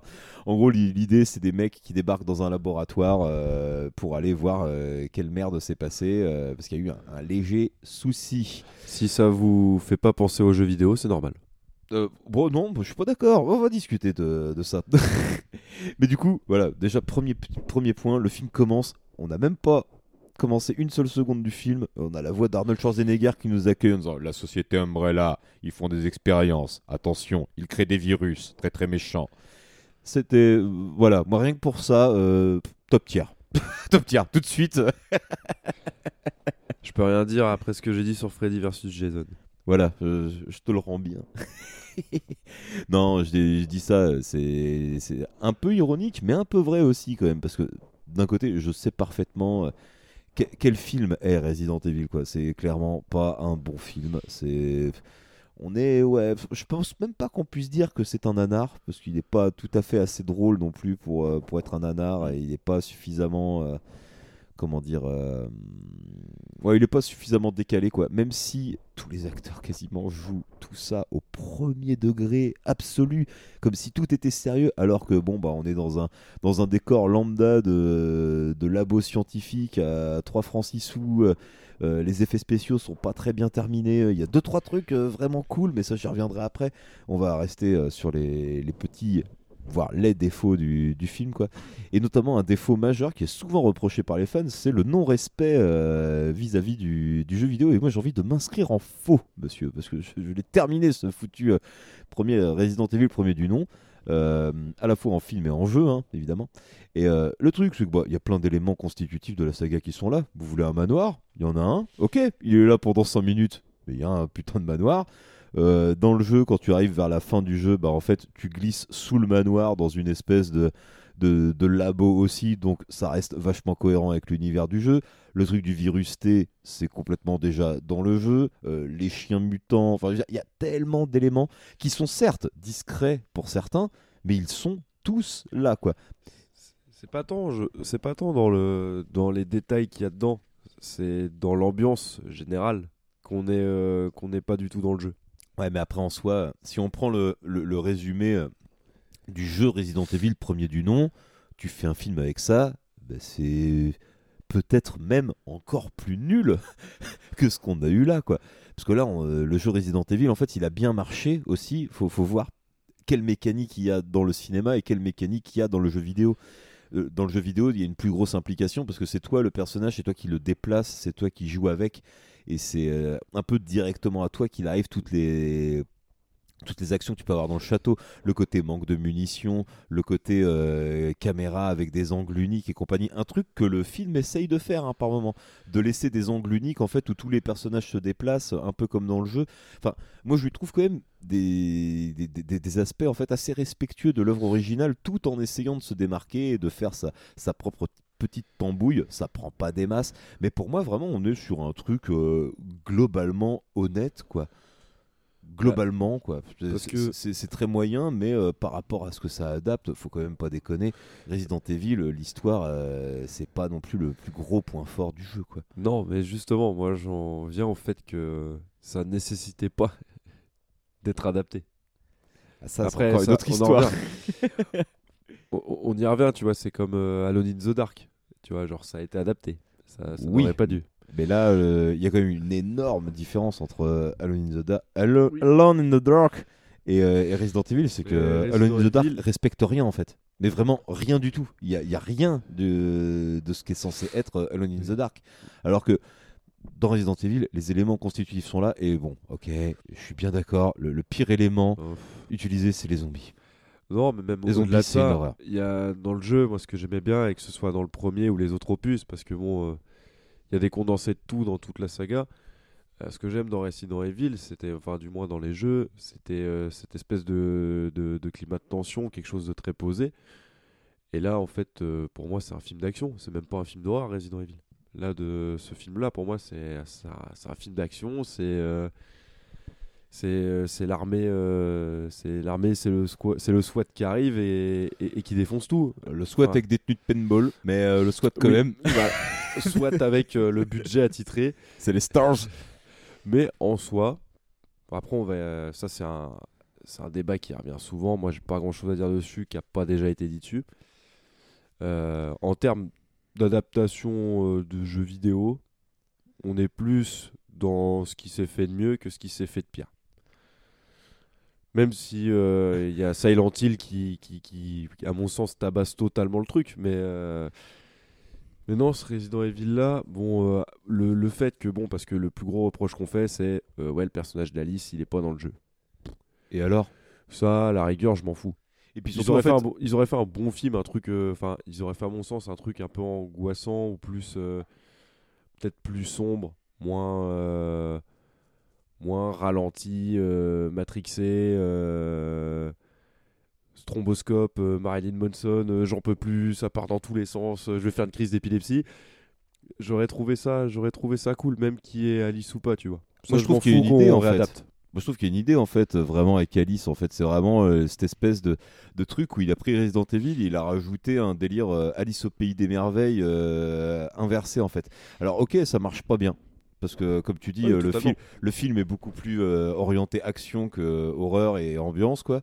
Euh, ça, on est, on est bien d'accord. Mais euh, il- au moins, le film partait avec, euh, avec des intentions et pas dans le but d'être un, d'être une bête retranscription du, du jeu vidéo, comme ça a pu être pensé au départ. Quoi. Parce qu'il faut savoir que les, les jeux vidéo Resident Evil sont beaucoup inspirés des, des films de George Romero. Bien sûr. Et euh, George Romero a failli réaliser le, le premier Resident. Evil. C'était le, c'était le but à la base, vraiment d'adapter l'histoire du, du premier jeu. Mais en fait, euh, bah, ça n'a pas plu à Capcom. Concrètement, Capcom n'était pas du tout d'accord. Et ils ont préféré donner le, le projet à quelqu'un qui avait eu une autre approche en fait du, du jeu vidéo. Bon, après, on a vu ce que ça a donné dans le reste de la saga. Et puis bon, bah, est-ce que c'était vraiment le bon mec à qui confier tout ça Euh, Voilà, chacun sera son avis. Mais euh, malgré tout, malgré le fait que je sache tous ses défauts et compagnie, bah, moi je garde une sympathie pour le film, tu vois. C'est c'est un film que j'ai vu au cinéma déjà. Euh, je l'ai vu avec mon père. J'ai pas vu 50 millions de films au cinéma avec mon père. Et ça, c'était une séance où on y allait tous les deux. Et on s'est retrouvés tous les deux dans la séance avec une seule autre personne dans la salle. Donc, c'est un truc qui arrive pas si souvent que ça. euh, d'aller au cinéma et de se retrouver quasiment seul dans une salle, euh, surtout à ce moment-là, quoi, où le- la place de cinéma était moins chère. euh, vous voyez, c'était mieux avant. Faux. Enfin, voilà. Donc, non, non, je regarde un souvenir quand même un, un petit peu ému, quoi. Moi, la musique de Marilyn Manson, pff, je trouve pas ça si mauvais que ça. euh, je trouve que c'est que ça fait que ça fait le taf et puis que le, le fait qu'ils soient tous premier degré en fait et qu'ils jouent tous le truc à fond, bah ça, a au moins le mérite peut-être pas de me faire rire, mais au moins de me distraire quoi. Et et Michel Rodriguez, quoi. Michel Rodriguez, les gars, dans son éternel euh, rôle de, de femme, mais qui en fait euh, a des caractéristiques très, euh, très aliens, quoi, tu vois, très, euh, très, le, très la soldate dans, dans Aliens, quoi, vraiment ce côté plus, plus homme que les hommes. et, et elle assure bien, elle assure bien le coup, quoi. Je, trouve que c'est plutôt rigolo. En plus, elle met 3 heures à se transformer en zombie quand les autres ça se passe en 10 minutes. Il y a des incohérences absolument partout. Le, le liqueur est dégueulasse. Le retournement de situation, tu le vois arriver à c'est- 20 bornes. Mais il y a deux trois trucs qui, je sais pas, le, le- le plan final, j'aime beaucoup. Ça fait vraiment là pour le coup très, euh, allez, là, dans la suite on va tout dégommer. Et c'est ce qu'ils ont fait en plus parce que le 2 est complètement incroyable. Et le Lui, 2 c'est un nanar. Et le 2, et le 2 euh, propose encore des trucs par rapport aux jeux vidéo avec euh, l'emplacement de Nemesis et de Jill Valentine qui eux apparaissent dans Resident Evil 3. Mais ce que je disais, c'est On est quasiment dans le cosplay quand même, hein, je me permets de te Oui, le oui, dire. hein. oui, dans, oui. dans le 2, on est dans le cosplay quoi. Bon, enfin, entre le cosplay et la CGI dégueulasse, je sais pas ce que je sais pas ce que je déteste le plus. Euh, le cosplay, liqueurs, le vraiment, cosplay. je, je peux plus moi. Le cosplay. Directement le cosplay. Et, euh, et du coup, non, euh, je c'est pas ce qui me dérange le plus, ce fait de reprendre des libertés et tout, parce que on le verra un petit peu plus tard dans ce qui va suivre que le fan service, Aïe, aïe, ça a pas du bon. Mais euh, non, de ce film-là, j'ai une petite sympathie. Je Ah, cache. quand même. Il avoue, il avoue le salaud. Il, a- il, il faisait son méchant là. en, tant, en tant que film euh, à part entière, mais je l'identifie pas à un Resident Evil. À aucun moment. Bon, voilà, je pense que on, on va s'arrêter là. On va arrêter sur Resident Evil 1 parce que voilà, déjà il y, a- il y a toute la saga qui a suivi. J'ai vraiment pas envie de m'arrêter dessus. Non, c'est ça. Le- le inégal. Les, rire. les, les scénarios s'inversent, il y a des incohérences de partout. euh, un coup, euh, à la fin, je crois que c'est à la fin du 4, il y a, il y a quatre personnages sur le bateau. Et le 5, il reprend là où ça a commencé, ils sont plus que deux. Enfin, je veux dire, il y a, il y a un nombre incalculable de cohérence. Un coup, ils sont gentils, un coup, ils sont méchants, un coup. euh, Ils sont pas d'accord en fait, ils savent pas ce qu'ils veulent faire pour Ouais. les suites les uns des autres. Et franchement, c'est une des meilleures séries de nanars à gros budget de, de ces dernières années. Parce Ah, que par clairement, il y a des- il y, a des budgets. hein. Il ah, y a de mais l'argent là-dedans. C'est ça qui est ouf. Il y a de l'argent là-dedans. C'est que ça tapait des beaux box-office. Hein. Ouais, carrément. Mais en même temps, au bout d'un moment, je te dis, je pense que les gens ils y sont allés aussi pour, pour se marrer et puis Pose ton cerveau. poser son cerveau, pas réfléchir, ça fait boum boum. Un coup, on est dans un truc de zombie, un coup, on est dans Mad Max, un coup, on est dans je sais pas quoi, dans Matrix. Enfin, voilà, C'est des- un, un pompeur de mode absolu. Enfin, ça en était tellement ridicule. J'ai une, une certaine sympathie pour les films à partir du 2, parce qu'à partir du 2, là, on bascule vraiment dans du, du gros nanar qui tâche. Euh, L'arrivée d'Alice euh, par les vitraux d'une d'une église dans le 2 à moto pour buter un monstre, euh, euh, je m'en suis toujours parmi. c'est vraiment parmi les, les scènes les plus abusées que j'ai vues ces dernières années, mais, mais au moins c'est drôle, au moins il y a, y a un peu de cœur là-dedans, même si c'est raté, même si c'est perclus d'incohérence. Ça, ça me fait juste marrer de voir que, que les types, se- se- en fait, en cours de route, Faut se sont rendus compte, Faut le prendre comme il est. on fait n'importe quoi, et bah tant pis, on y va full, euh, full power quoi. Après, c'est généreux sur certaines scènes, hein, genre le truc des lasers. euh, Bon, ça, ils ont tout volé. Bah, bah, bref, Oui, c'est oui, cube, oui, c'est cube. oui, c'est cube, clairement. mais ils ont tenté des. Oui, mais ça, on en revient au fait que, que Paul W.S. Anderson a- s'est inspiré d'un milliard de trucs, elle est pompé Ouais. un milliard de trucs. Genre, Ouais, oui, comme ouais, tu dis, typiquement Resident Evil 3, c'est Mad Max. Ça se passe dans le désert, Oui. c'est en mode post-apocalyptique. Et, euh, et non, voilà, Resident Evil, faut. Faut, faut y aller en connaissance aller, de cause. Faut y aller en connaissance, connaissance de de cause. cause, Je en pense que, c'est pas très bien. Je pense qu'une majeure partie l'ont vu et n'ont pas un souvenir si horrible que ça. Quand Ouais. tu le prends avec un peu de recul, mais ça ne reste pas la meilleure adaptation de jeu vidéo de Paul W.S. Anderson. Et puis je pense que tu découvres ça à froid aujourd'hui. euh, là là, c'est compliqué. Surtout si t'es un gros joueur de Resident Evil, euh, de toutes les, tous les nouveaux opus et compagnie, tu dis ah non mais euh, on n'est plus dans le même truc là. de clairement. Regardez Mortal Kombat qui est la meilleure adaptation de jeu vidéo de Paul W.S. Anderson. Je pose ça là, je vous dis à plus. non non, reste avec nous, reste avec nous y a, il y a un super film qui arrive. Parce ah que oui, vous voulez que. Euh, je veux, je veux. ouais, Euh, on, on ouais. veut, on veut, on veut, on veut totalement. Parce que oui, euh, après la saga de Polo WS, tout le monde pensait que bah voilà Resident Evil, euh, c'est bon quoi, on en a soupé. Merci les gars, euh, c'est bien gentil. Mais ces dernières années, je sais pas ce qui s'est passé. Il y a eu une série live action, il y a eu Ouais, une série Netflix. d'animation. Netflix, ils ont investi le, le truc, le, le truc Resident Evil. Et là, sorti de nulle part, de- un reboot, une nouvelle adaptation de, de Resident Evil. Un film. Un film, bordel Welcome to Raccoon City, sorti en 2021, réalisé par Johannes Roberts, qui nous a gratifié du très mauvais Strangers Pray at Night. Que j'ai pas vu. Une suite de Strangers, quoi. Tout court, euh, qui, est, qui est vraiment un bon petit euh, Home Invasion. Euh, C'était le- celui avec euh, Liv Tyler. il me semble que c'est Ouais. ça. Et, mais le 1 était bien, quoi. Et celui-là, là, bah, Pray at Night, euh, bah, il était pas bien, quoi. Donc on aurait dû déjà se douter qu'il y avait un, un petit souci. Bon, donc, je le résume. Euh, dans les années 80, Claire Redfield, clin d'œil, clin d'œil, et son frère aîné Chris, clin d'œil, clin d'œil, Putain, ça clin part- d'œil, clin d'œil, Ça partait bien. vivent dans un orphelinat de la ville de Raccoon City, euh, où la société Umbrella euh, Corporation euh, a posé son siège. Comme d'hab, on connaît hein, Umbrella, des méchants, fait des expériences euh, bizarres, nanana. euh, Couvre-feu, Euh, machin. Voilà, un peu chelou.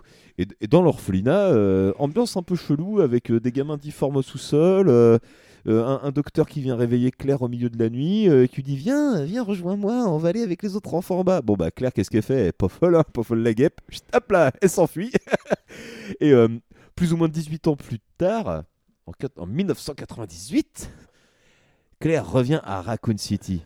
Elle a été alertée par un lanceur d'alerte du nom du Ben Bertolucci euh, que bah, la ville va être euh, détruite, que, que l'eau est complètement polluée, que tous les gens qui vivent là-bas euh, ont de grandes chances d'être malades et de devenir complètement difformes. Et elle, elle veut avertir son frère, Chris, donc, qui travaille toujours pour la police locale de, de la ville, à Raccoon City.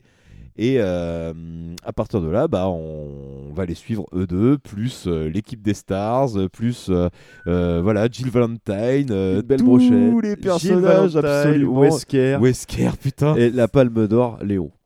Oh Léon. Si, Léon. Si comme moi vous adorez Resident Evil 4, que vous trouvez que Léon c'est vraiment la classe, vous allez chialer. vous allez vraiment chialer. Il se fait bully pendant une heure et demie. Mais non, tu comprends pas, c'est un jeune Léon, c'est avant qu'il devienne vraiment celui que tu retrouves dans le 4, tu vois, c'est pour ça, c'est un peu une origin story. Alors, ils sont arrivés, effectivement. On va reprendre euh, ce que tu as dit pour Resident Evil, pour le premier. Genre, bah, vous vouliez un manoir On on vous a mis un manoir. Bah oui, oui. Bah, une- il, il se rapproche quand même beaucoup plus du jeu, et c'est là que tu te rends compte que juste adapter le jeu, en fait, bah ça suffit pas en fait. Ça Ils suffit ont- pas du tout. Ils ont déjà, dans un premier temps, ils ont Street, Puis attends. Fi- ils ont Street Fighterisé le jeu. Puis attends, il y a quand même un truc. On est en 2021, il y a eu je sais pas combien de Resident Evil. Pourquoi est-ce que vous continuez d'essayer d'adapter le le premier. jeu Putain de merde, alors, quoi alors qu'il y a une porte toute ouverte pour le quatrième opus. par exemple, et puis même pour d'autres en fait, quoi, euh, notamment les récents là. Bon, après, d'accord, très ancré, euh, massacre à la tronçonneuse et des trucs comme ça, donc euh, bon, peut-être que c'est pas les plus utiles à adapter. Mais, j'avoue, hein, une bonne adaptation de, du matériau du 4 ou des trucs comme ça, bah. Léon qui arrive quoi. dans le village de fous dans Resident Evil 4 et tout, ça aurait pu, ça aurait pu donner quelque chose. Attends, attends, attends, méfie-toi, ce sera peut-être la suite ça. Non, j'attends qu'il fasse le remaster du jeu déjà. C'est prévu. ah ouais, c'est vrai Ouais, ils doivent faire le remaster du, du quatrième opus normalement. Ah, bon. Mais en gros, alors déjà, ce qui se passe, euh, c'est qu'ils ont Street Fighterisé le bordel. Euh, Wesker, Jill Valentine, euh, Ryu, Ken, euh, Sonic, Honda. euh, Mario. euh, non. en vrai, ils sont tous là. Ça n'apporte rien. Ils ont Du pas d'importance en Parce fait. que ce qui marche dans le jeu, c'est que chaque opus a son personnage et tu peux développer. Là, c'est juste des collègues de taf. Donc, tu as l'impression d'être dans, dans un épisode de Julie Lescaut. Quand en, on est termes- en- gentil. en termes de développement. Et encore, je suis gentil. Ça nous donne. euh, alors, les zombies, est-ce que j'ai vraiment besoin d'en parler? On peut en parler, hein, mais. euh, ils sont. Oh, voilà. Tu sais, moi, j'arrive à un moment où il y a eu tellement de séries B, tellement de films de zombies, que moi, c'est déjà c'est un genre qui m'attire plus, malheureusement. C'est dommage, hein, mais euh, Eh ben écoute, je vais te faire une confession, c'est un genre qui ne m'a jamais attiré en soi. Il y a quelques films qui sortent un peu du lot, qu'on a déjà traité, Bah, genre de c'est- 28 jours plus tard. euh, jours, semaines plus tard, Voilà. euh, voilà. Mais il y en a pas 50 des films de zombies qui, qui m'éclatent vraiment. Si, il y a Shaun of the Dead. Shaun of the Dead, ouais, d'accord. voilà. Tout ce qui détourne un peu le genre, oui, mais euh, Même les premiers Romero, hein, je t'avoue, vraiment, tous ces trucs-là, moi, ça n'a jamais été ma tasse. L'armée des morts et tout. enfin, je- euh, voilà, je, je ne suis pas sensible aux zombies. Et vu qu'on ouais. fout du zombie à peu près partout, euh, ou en tout cas, je sais pas si ça se fait encore, mais il y a une période où on te foutait du zombie, mais Partout. partout, dans Direct tout- ou DVD, série B, tous les machin. trucs, ouais, et puis dans tous les jeux vidéo, dans tous les trucs, il y avait des zombies partout, quoi. C'était la grande, grande mode. Et surtout, sans jamais utiliser l'aspect, euh, tu vois, on parlait du vaudou. Bah, le zombie de base, c'est quand même euh, une base de vaudou, quoi. Ouais. Donc euh, voilà, faites-nous euh, des trucs sur le vaudou et, des zombies, peut-être que ça m'intéressera un peu plus. Mais ceux de Resident Evil, euh, Welcome to Raccoon City, là, waouh, Ouah, c'est pas bien. Bah, ça attend d'être jumpscare, mais vu que c'est réalisé avec le cul, bah du coup, euh, on comprend rien. Il y a plein de scènes où on voit rien. Il y a deux, trois idées. Il y a deux, même. trois idées. Genre par exemple les, les infectés qui, qui pleurent des larmes de sang. Mm. Euh, J'ai trouvé que ça c'était plutôt cool. On aurait donné ça à un vrai maquilleur et un vrai réalisateur, ils auraient pu faire un truc cool avec une idée comme ça quoi. Parce que là concrètement bon l'idée est cool mais ça fait hyper kitsch quoi.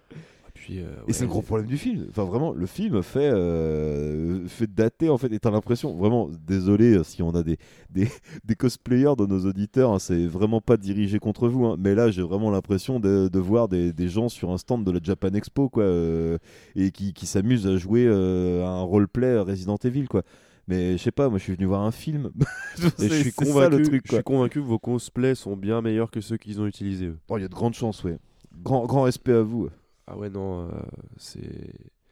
C'est. C'est. À aucun moment tu peux trouver une crédibilité. Les dialogues, les personnages sont plats. Enfin, on... Non, je mais sais s'il même te plaît, pas d'où ils tu, parlais de Léon. Mais tu te rappelles de cette scène où il va trouver un prisonnier dans les sous-sols de la prison de Raccoon Oui, City oui, il qui est enfermé tirer- avec un zombie et Oui, puis il se fait tirer son Armando 2 là. Alors Oui. que l'autre est derrière les barreaux. Oui, par exemple. Je te dis, il se fait bully pendant une heure et demie. Non mais c'est même plus là c'est même plus il se fait bully, c'est juste il est incroyablement con et il mérite ce qui lui arrive quoi. Ils sont tous complètement cons dans ce film. Ah mais lui au, au top du au top Ah oui, niveau quoi. bien sûr. Au top du top niveau. Et puis à la fin, euh, bon. euh, Et puis- Attends, je m'étais noté, noté ça aussi. Tu te rappelles la scène où il est en train de dormir dans le hall du commissariat? Il y a le camion qui arrive et qui complètement explose, flammé. qui Oui, explose à 2 mètres de lui et il se fait réveiller par son chef qui lui hurle dans les oreilles euh, alors qu'il a pas entendu le camion exploser quoi. Oui, oui. Et il- en plus d'être con, il est sourd quoi. Vraiment, il, il y a rien qui va. Et puis Ouais, tout- c'est- tout- toute l'équipe qui part dans le, dans le manoir. Manoir qui arrive à être encore plus kitsch que celui de Resident Evil 2001. hein. Euh, Fallait le faire. hein. Ah ouais, non, mais là, Fallait le faire, hein. il a- en termes de budget, je pense que ça devait pas péter loin. Euh, et pourtant, et pourtant, j'avais entendu un podcast, je crois que c'est VHS et Canapé qui disait que bah non en fait ils ont voulu faire croire que c'était un petit budget, mais c'est pas un si petit budget que ça quoi. Juste ils ont extrêmement mal utilisé l'argent. La scène finale mec. Bazooka, bazooka. Et Encore puis- Léon, hein. de toute façon Léon c'est le héros du film, il est insupportable. Je On le déteste, putain c'est pas possible. Là, Léon, c'est c'est le fil rouge, c'est le running gag du film. euh, c'est, Oh non, euh, t'as un truc très drôle aussi. Excuse-moi, hein, je, je coupe beaucoup, mais la gamine qui voit ses deux darons se faire tuer et qu'on a absolument rien à péter, ça c'est quand même pas complètement on n'a pas le temps de développer. on n'a pas le temps. Et, euh, Le docteur fou. Et encore, à la fin, on se retrouve euh, avec. euh, T'avais pas assez de fanservice, on t'en remet un coup derrière la tête, on te re Street Fighteriste, t'as le personnage de Ada Wong qui récupère euh, Wesker à la fin, Ouais, mais Wesker, à la rigueur, c'est dans peut-être- une suite qu'on ne verra jamais. c'est peut-être le seul qui a un traitement, hein, Wesker, hein, Mm. un minimum, hein, et qui justement est pas un méchant unidimensionnel. quoi. Il a des raisons de faire ce qu'il fait. C'est le seul qui a un, peu, un tout petit peu écrit. Bon, je dis pas que c'est génial, hein, mais euh, au moins ils ont essayé de faire un truc quoi, avec lui. Bah, il, a, il y a un semblant de post-it sur son développement là où tout le monde n'a rien du tout. Ah bah ils ont un mot. Ouais, voilà. c'est- c'est une ligue d'impro en fait les gars. Chris euh, Teuteux, euh, Jill euh, euh, puis Chris, je crois que c'est avec Léon le personnage le plus insupportable du film. totalement. Il, il est insupportable, détestable. Limite vraiment même euh, même sa sœur qui pourtant est, est plutôt chiante quoi. euh, pareil, ça passe mieux quoi. Lui, c'est vraiment un gros neuneu. Ouais, non, moi je vois pas le truc. Tu sais, la, la ville elle est en train de se détruire devant ses yeux. Eh, J'y crois pas, moi, tes histoires. Non, non, moi je suis la police, je régnerai sur mon patelin jusqu'à la fin. Saloperie de gauchiste. Je te jure. hein. Non, enfin bref, euh, voilà. euh, Raccoon City, euh, pff, on n'est pas sur du très grand cinéma, on n'est même pas sur une très bonne adaptation de Resident Evil. euh, Je je suis vraiment assez curieux de voir où on va le faire tomber dans notre tier list. Bon, bon, alors là, euh, Et d'ailleurs, c'est ce qu'on va faire tout de suite. Alors déjà, on va classer le Resident Evil de, de 2001. là t'étais bien là. Médiocre Ah ouais. Ok. Ok, je veux, je veux bien, mais. euh, Bon, je peux pas le mettre au même rang que Chucky ou le téléfilm de ça, c'est pas possible. Ouais, je comprends, je comprends, je comprends. Mais Même du coup, on Scream. va, on va faire ça. Oh, que Scream Je sais pas. Oh, je suis méchant. C'est à mon tour d'être méchant. Bon, euh, est-ce Allez. qu'il y a vraiment un grand suspense euh, pour Raccoon City? Mmh, bah, je sais pas en fait, euh, j'hésite entre mauvais et à éviter. Vraiment. J'aurais juste envie. J'ai pas envie d'être trop méchant avec lui, tu vois, parce que. Tu sais, c'est. bah, juste mauvais. C'est vrai qu'il faut pas trop se moquer des, des handicapés, donc euh, ouais, Bah, puis dans mauvais. Ouais. Puis surtout, voilà, c'est- il est pas non plus à un niveau d'infamie tel que Freddy ou, euh, ou le Sa partie 2. Quoi, Non, parce que c'est pas les mêmes Parce enjeux, on en attend rien, voilà. Puis on attend rien de ce truc-là. Donc, euh, bon, il, il est juste mauvais, quoi. Même pas médiocre, mauvais, quoi. Allez, hop.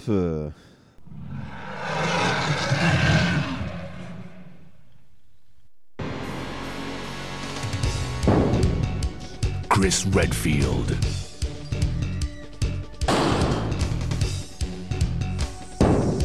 Jill Valentine. Barry Burton.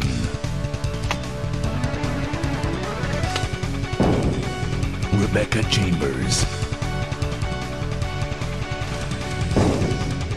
Albert Wesker.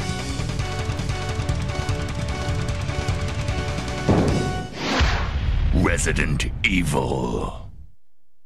Et bah, dis donc, euh, les films de 2021, euh, c'est pas la joie jusqu'ici. Hein. Ah bah ils sont en rangée là, main dans la main. Ouais, c'est ça. Ils sont tous là, ou presque, quoi. Tous. Il y a Tous, que tous, Halloween tous. Kills qui. Qui fait de la Ah. résistance. Ok. Bon, Ah, alors. Là ça, là ça me plaît là. Ouais, bah normal en même temps. Là, on arrive sur un, sur un gros bail. Bon, donc déjà, ce qu'il faut savoir, c'est que euh, lors de notre dernière émission, euh, nous avons traité un des deux films euh, dont on va vous parler là, là maintenant. Et ce film, c'est Massacre à la tronçonneuse. Je vous en ai dit suffisamment de bien dans, dans l'épisode d'avant. On a été assez élogieux, je pense. Voilà, si on peut résumer rapido, c'est des jeunes, Texas, la moiteur et un gros mec qui tue tout le monde. Voilà, Euh, c'est aussi simple que ça, quoi. Euh, si vous voulez euh, un avis euh, supplémentaire, vous pouvez aller checker notre, notre épisode de 20 sur 20 sur les films, sur les films d'horreur, nos plus grands coups de cœur, parce que personnellement, Massacre à la tronçonneuse en fait largement partie. Ah c'est Goldé, hein, c'est masterclass. C'est ça. On peut se faire un léger point sur, sur toutes les suites de, de la saga avant de s'attaquer au, au, gros, euh, au gros débat de la soirée, parce que là, je pense que le gros débat est là. Le gros débat est là, parce que là, c'est le seul film vraiment de cette sélection sur lequel nous ne sommes pas du tout d'accord. Donc attention, le débat de la soirée va arriver. Euh, un petit tour, bah, déjà. ouais, alors, léger petit bon, tour de les- la saga. Les, les suites, euh, On va, on va y aller moins, plus ou moins inégales. Un deuxième opus, euh, toujours réalisé par euh, Toby Hooper. Ouais, et qui est plus une réinterprétation du Oui. premier, suite, euh, slash comédie. Qui a le mérite d'e- d'exister, qui est par rapport aux autres, qui est pas inintéressant. Mais euh, voilà. Ça va, c'est pas va. trop mal. Le 3, on voit rien, on passe. Il est un peu osef. Puis on voit rien. Sa bande-annonce est cool. Sa bande-annonce, Sa bande-annonce est super cool. Si la bande-annonce avait été le film, enfin avait été, euh, si le film avait été comme la bande-annonce plutôt, euh, bah peut-être qu'on se serait un peu amusé quoi. On voit rien, il se passe rien. Je crois qu'il y a trois morts dans le film. On est dans le bayou, il se passe rien, il fait nuit. C'est un peu chiant quoi. Bah, on fait très vite. hein. Si vous voulez euh, des, des- des résumés détaillés, vous pouvez aller voir les vidéos de Rattle Rock sur euh, sur C'est internet. vrai ça. Qui a fait toute, euh, toute une série sur, euh, à la fois sur euh, Massacre à tronçonneuse, mais aussi sur les prochains films qu'on évoquera après Massacre. Euh, Matthew McConaughey dans le quatrième opus. Et Drew Barrymore Euh, non, euh, René, René Zellweger, René. Zellweger. Et René Zellweger. Bridget Jones. Oh les deux, bah c'est les, les- les deux en fait, ils font le film, euh, ils deviennent des stars après, et la société de production, la Miramax il me semble, hein, décide, bien de, sûr.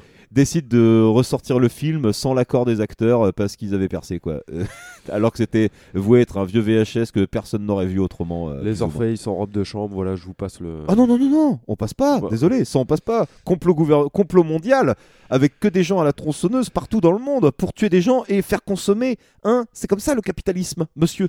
Et on lit le Figaro. Et on lit le Figaro. Le, mé- le méchant de la corporation là, du, du complot, il lit le Figaro, c'est un français. Enfin, incompréhensible. Mais voilà, euh, nanar sur 20. euh, Madame Irma, la tronçonneuse, on repassera. Ah ouais, non, mais franchement, euh, autant tu vois, c'est un des trucs euh, du, du- du premier massacre à la tronçonneuse, là, ce truc des, des masques de, de Leatherface euh, qui font qu'il a une multiple personnalité, quoi. Mais euh, là, euh, là, c'est poussé un peu à, à l'extrême, là, euh, quand même, non Donc ensuite, on en vient à, à quelque chose d'assez surprenant. C'est notre ami Nispel. Marcus Nispel qui revient et qui propose un très bon remake de Massacre à la tronçonneuse qui, si avait été dans le classement, aurait été placé, de mon humble avis, au même rang que Vendredi 13. Parce que j'ai trouvé que c'est un très, c'est un très bon remake aussi, qui reprend, euh, qui reprend des aspects un peu poisseux dans, dans sa photographie. Après, il a, il a quand même cette esthétique justement très années 2000 par moment et qui, qui justement euh, a, a tendance à un petit peu mal vieillir. Je trouve que celui-là, il vieillit moins bien que le, le Vendredi 13, bizarrement. Je trouve il a un côté crassou et je pense que c'est pour ça que je l'aime bien. Ah, moi aussi, je l'aime bien. Comme, Je- euh, je l'aime comme beaucoup. le premier, bon, il égalera jamais le côté crassou du premier, bien sûr que De toute non, façon, mais pas- il a eu le mérite de, de redonner un espèce de grain et il est très plaisant à regarder celui-là. Après, comme l'avait dit Rattle Rock, euh, il me semble, le premier massacre à la tronçonneuse, c'est un genre de film à lui tout seul. Ah oui, il, il a créé sa propre catégorie presque. Donc tout ce qui est sorti après, en fait, ils se sont concentrés sur des aspects, mais ils ont jamais, et c'est normal, pu ré- réitérer l'exploit qui a été le, le tournage du, du premier film. Plus slasherisé, déjà Bah- plus bah, codifié. c'est ça, quoi. C'est beaucoup plus codifié. Il y avait une fraîcheur au moment où, où Tom Hooper il, il fait ça en 74. Euh, je note à la distribution la présence de Jessica Biel, Bien sûr. mais surtout de Early Army. Euh, le sergent instructeur de, De Full Metal Jacket, et qui qui là joue le shérif euh, Hoyt et qui est un authentique salopard euh, vraiment une des grosses grosses réussites du film euh, tient à sa, à C'est sa limite, prestation c'est limite lui le méchant. C'est même dans- carrément lui le Qui méchant revient rejouer dans, au commencement, Et Massacre là- à la tronçonneuse au et commencement, là qui, et là et là oulala qui est le préquel du Massacre à la tronçonneuse de 2003. Voilà, c'est ça. Et c'est très mauvais. Et ça, c'est pour le coup, c'est très très mauvais. C'est une espèce de, comment dire, euh, d'origin story du shérif et compagnie euh, dans le Texas. Ah là là, j'ai détesté. J'ai détesté. Je vais être moins méchant parce qu'il y a des trucs que j'ai bien aimés. Ah, En termes. euh, dans, au niveau de l'histoire ou même au niveau de certaines choses, il y a des trucs que j'ai trouvé très intéressants, mais pas du tout assez exploités et ça tire un peu trop gras par moment. Même euh, par. euh, Et les personnages. euh, Enfin, voilà. Hmm. Non, ça va, j'ai une petite sympathie quand même pour le commencement, mais euh, j'ai une sympathie parce que par rapport à les deux autres Gugus qui arrivent derrière, les trois autres Gugus pour ma part, Non, non, t'es un malade. Autant les deux autres Gugus, d'accord. Texas Chainsaw 3D et Leatherface, c'est des films ratés. Pas pour les mêmes raisons, mais c'est des films ratés. Leatherface, c'est quand même euh, Bustillo movie, et euh, Maury. Euh, Bustillo et Maury, en fait, deux vraiment gros gros fans de genre, anciens, euh, anciens journalistes euh, à Mad Movie, si je dis pas de bêtises, pour Bustillo. Euh, et c'est des gros gros fans de genre. Euh, ils se sont un peu fait piéger, mais comme beaucoup de réalisateurs français à qui on promet monts et merveilles aux États-Unis, euh, les gars ils débarquent, on leur dit vous allez réaliser un massacre à la tronçonneuse, ils veulent vraiment faire un film sur les Orpheus, ils se font entuber par la prod, logique. Mais après, Fiasco général. J'ai aussi vu leurs filmos, faut pas déconner. Les mecs ils ont fait des trucs un peu sympas, mais ils ont pas un seul bon vrai film quoi. Il y a beaucoup d'intentions, on sent les cinéphiles, on sent les amoureux du genre et du cinéma d'horreur, mais ils ont jamais réussi à concrétiser l'essai, je trouve. Et pour autant, ils ont toute ma sympathie. J'aime beaucoup, par exemple, euh, je crois que c'est The Deep House.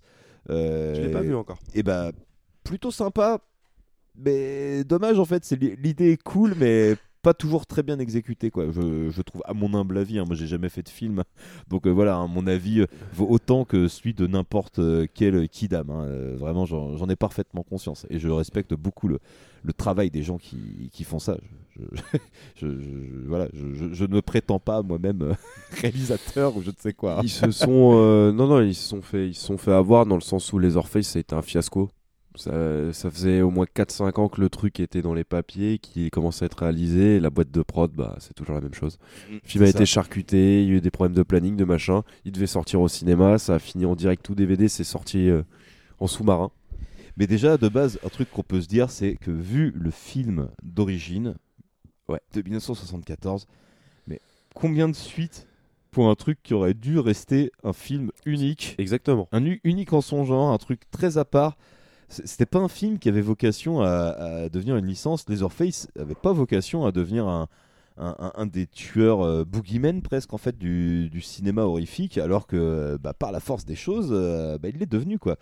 Peut-être euh, peut-être en passant à côté du sens premier du, du premier film quoi, où euh, Leatherface c'est clairement c'est pas lui le méchant quoi. C'est c'est pas lui qui mène euh, le truc, c'est ses deux frères. Lui, il a l'air d'être un minimum, euh, bah, je sais pas, retardé mental, un truc dans le style. euh, Enfin, et ah, c'est, il est plus victime qu'autre chose, tu vois. C'est- un grand enfant apeuré, quoi, en fait, dans le Bah, premier euh, massacre à la tronçonneuse. La première scène, on en avait déjà parlé. la, la première scène de Massacre à la tronçonneuse où il apparaît avec le marteau. Il a clairement peur. C'est lui qui a peur. Oui, et il se défend. C'est lui qui a bien plus peur que l'autre. Bah, en fait, il est dans son terrain, il est chez lui, puis il voit un inconnu débarquer. Bah voilà, en soi, il a une réaction euh, naturelle, on va dire, quoi. Voilà, bah, c'est- voilà. naturel d'enfant qui, qui a peur, quoi, comme Voilà. on disait. Et voilà, euh, le premier massacre à la tronçonneuse. Et en plus, il y a un côté esbrouf, quoi, dans le titre même du film, quoi. Ce titre très série B, ce titre très, on va vous en montrer beaucoup, alors que, bah, malgré la légende, hein, il- on l'a déjà dit dans l'autre émission, mais il n'y a quasiment pas de gore dans, dans Massacre à la tronçonneuse. Tout est hyper suggéré. Tout est, les, les- les mouvements de caméra coupent au bon moment et c'est les restrictions du budget qui ont permis ça, le, le contexte de production, le contexte de tournage. Euh, tous ces éléments-là ont fait que bah, ça a donné un, un, un film très particulier. Euh, cette saga vraiment très inégale avec des films qui, qui, il y a plusieurs timelines quoi vraiment de, comment euh, de comment fonctionne en fait euh, tout cet univers. A- voilà c'est- très fouillis. Et là on en arrive à cette année. À cette année parce que oui nous sommes en 2022 et il y a encore des remakes très très récents de, de grands classiques de, de l'horreur des années 70-80 Tu peux me dire comment il s'appelle et il s'appelle Massacre à la tronçonneuse, Texas, Texas Chainsaw Massacre. comme le premier, comme l'original. Tiens, le syndrome Scream revient. Non, c'est pas vrai. Je ne suis pas de- du tout d'accord. Là, il y a vraiment une nouvelle proposition. Il y a une nouvelle proposition. Le film aurait très bien euh, prend en fait l'histoire de base du, du film original et imagine en fait que la survivante euh, a traqué euh, Leatherface pendant euh, pendant toute sa vie sans le trouver. Et là, euh, arrive dans le, dans le Texas euh, des jeunes, euh, la bande de, de Mélodie, du coup une, une cuisinière, si je dis pas de bêtises, elle fait de la, de la cuisine un peu, euh, comment dire, organique, machin, nana, tu vois, les, les nouvelles cuisines, son- voilà, ça. avec son petit groupe Cuisine d'influ- nouvelle. son petit groupe d'influenceuses. Avec son pote, euh, avec son pote Dante, sa copine Roots et euh, sa sœur Lila, qui est une survivante d'une tuerie de masse dans, dans un lycée. Ils se rendent dans la petite ville de Harlow pour euh, lancer leur nouvelle entreprise à la mode, accompagnée d'une ribambelle de- euh, d'influenceurs dans, dans un petit bus. Vous en faites pas, on, va y revenir. Euh, mais du coup, comme on le disait, euh, bah, dans le coin, il y a quand même la légende de- du certain Leatherface, quoi, qui euh, a tué une bande de jeunes euh, il y a, oula, un bon petit moment, quoi, une euh, quarantaine d'années, c'est pareil, euh, je crois. Et bah en fait, ces, ces jeunes, en arrivant à Harlow, bah, ils vont débarquer dans la mauvaise maison, euh, rencontrer Leatherface, euh, plus ou moins faire faire une crise cardiaque à sa maman, l'exproprier de sa maison. Et euh, au moment où sa mère meurt dans le camion de la police qui l'amenait à l'hôpital, là, le, le Leatherface se réveille, la folie revient. Et ça va vraiment pas bien finir pour euh, les copains euh, influenceurs et les cuisiniers et les survivants de tueries de masse au lycée. hein. Ah, ça va tabasser du, ça tabasse du wokiste. hein. Alors, qui commence? Qui, qui- qui veut envoyer la première salve? Je crois Vas-y. que toi t'as l'air bien chaud à démonter le film. Là, je te vois. Non, je te non, vois. non, te- je je te laisse, euh, je te laisse prendre euh, à contre-pied. euh, Ok, eh ben écoute, voilà, moi j'aime beaucoup le film. Déjà, pour moi, la première énorme qualité du film, il ne dure qu'une heure 23. Allez, mais ça, on en revient à ce que tu disais tout à l'heure. Ça, c'est vraiment, je trouve que c'est incroyable en fait dans le contexte de production de, des films euh, à l'époque où on est.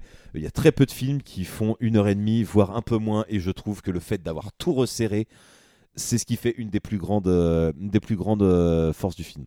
J'ai été vraiment agréablement surpris en fait par ce film parce que je m'attendais à quelque chose qui était dans la lignée de Leatherface ou euh, Chainsaw Massacre 3D au commencement des films je veux dire, qui, qui, qui, qui- m'intéressait pas et puis qui traînait en longueur, quoi, et puis qui, qui, allait pas droit au but et qui, qui voulait pas, euh, comment dire, et qui voulait trop, en fait, raconter des origines et machin, tout ça. Alors que là, on se place dans un truc où déjà, on veut raconter une suite à cette histoire-là.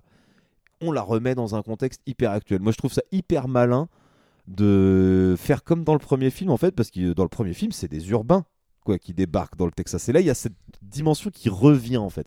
C'est des nouveaux urbains, une nouvelle génération d'urbains qui veut réinvestir un Texas qui, effectivement, en plus aujourd'hui, est hyper vieillissant. Euh, les villes se vident, beaucoup de villes fantômes, et ils veulent remettre de, de la vie au cœur de ce truc-là. Alors certes, avec une logique de, de Bobo et compagnie, mais je pense pas que en soi l'héroïne, la personnage principale, soit pétrie de, mauvaises intentions en, en débarquant là-bas.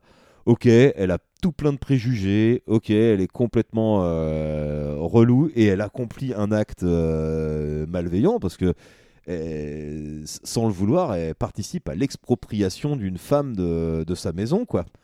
Et rien que ça, je trouve ça, la, je trouve la scène hyper forte en fait en soi. Ces espèces de nouveaux urbains là qui pensent faire le bien autour d'eux et qui vont débarquer dans un contexte qu'ils connaissent pas du tout et venir foutre un bordel, mais monstre quoi, Bah, jusqu'à réveiller la, la bête qui était endormie depuis euh, plus, du, plus de 40 ans quoi si tu veux.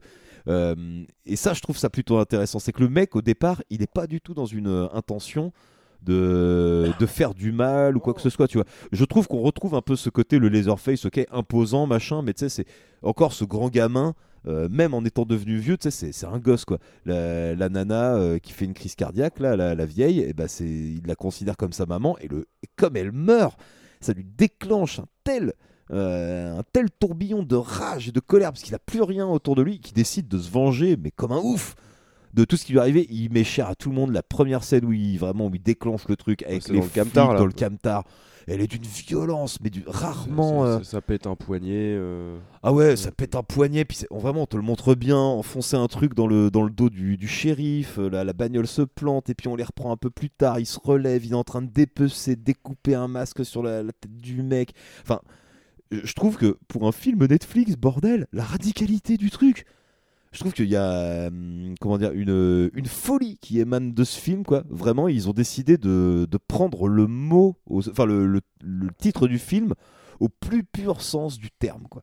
Massacre à la tronçonneuse. Ils ont fait en fait ce que Tobe Hooper a pas voulu faire, les qu'il avait fait pour faire son film. En fait, ils l'ont retourné en disant bah voilà, on reste dans cette saga là, mais on va aller sur l'autre versant quoi, le versant vraiment massacre et compagnie.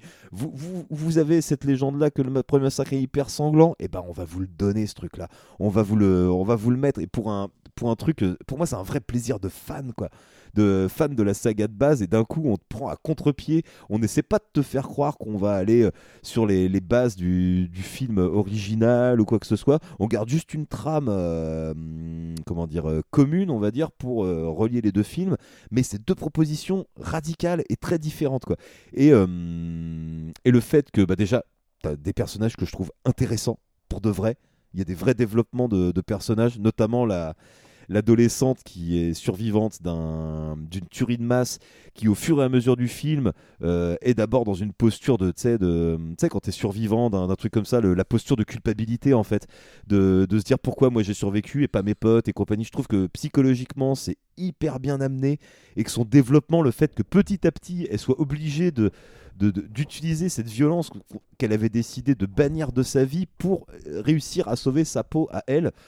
Je trouve ce truc hyper intéressant, le, propos vraiment plutôt bien amené et le fait que le film soit resserré en fait ça aide à ce truc là quoi on, perd pas de temps dans des fioritures tous les personnages ont leur truc tac tac tac tac et ceux qui meurent meurent pour une bonne raison quoi tous les personnages qui meurent meurent pour une bonne raison dans ce film.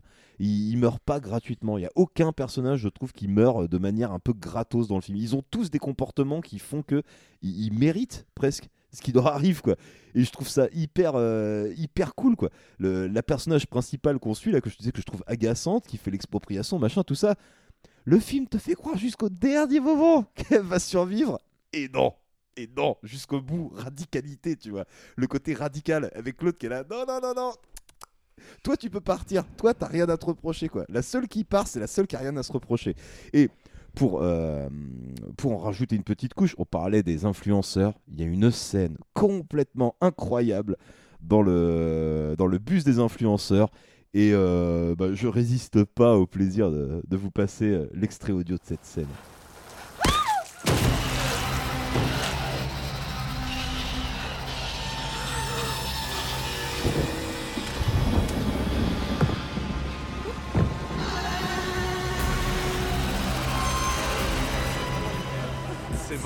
Super sympa, vraiment super. Ça va Sauvez-vous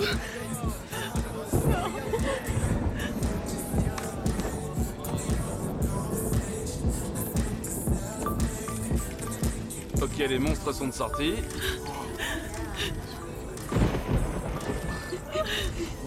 Qu'est-ce que tu fais, mec?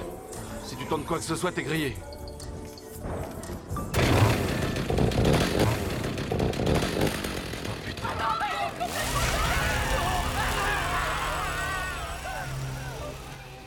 Oui, parce qu'à un moment, évidemment, les Orpheus débarquent dans le bus des, des putains d'influenceurs, là.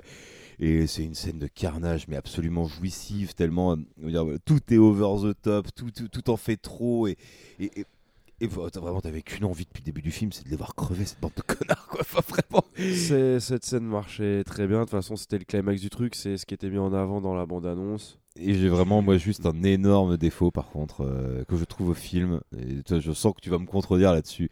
Mais le côté euh, Sarah Connor du pauvre, là, avec la, la survivante du premier film qui revient, qui a attendu toute sa vie de retrouver le mec, et qui, au moment où elle l'a au bout de son canon, tire même pas dans le mec, attend vraiment d'être dans la pire position pour le faire et crever comme une merde. Je déteste ce personnage, il aurait jamais dû être dans le film, et s'il n'y avait pas été, je pense que le film aurait gagné euh, déjà peut-être quelques minutes, donc du coup il aurait peut-être été encore mieux. et euh, vraiment, pour moi, c'est l'échec, enfin l'échec, le, point noir du film pour moi se situe sur ce personnage-là, parce que sinon, dans l'ensemble, moi j'ai vraiment rien à lui reprocher. Euh, je trouve qu'il est très très bien pour un film de la série Massacre à la tronçonneuse, et il a pour moi, il éclate la moitié de toutes les suites qui ont été faites, euh, qui ont été faites de Massacre à la tronçonneuse. Et j'ose le dire, je le préfère au remake de Nispel. Ok. Clairement. Donc voilà, Bon. voilà mon argumentaire. Putain la vache. Euh, Oui, je vais pense été pas que je vais. Je pense pas que je vais être aussi long. Euh, déjà, je vais commencer à dire ce que j'ai bien aimé dans le film. Ça va pas être long non plus. Ça va pas être long non plus. je l'ai, comme t'as dit, il s'appelle Massacre à la tronçonneuse et par rapport à ce qui est vrai, son format Netflix, il a été très généreux sur le gore. Il a été très généreux sur, le, sur les mises en scène de mort. C'est très graphique. Ça, j'ai trouvé ça très bien foutu. La scène du bus, c'est euh, euh, le, climax qui était attendu.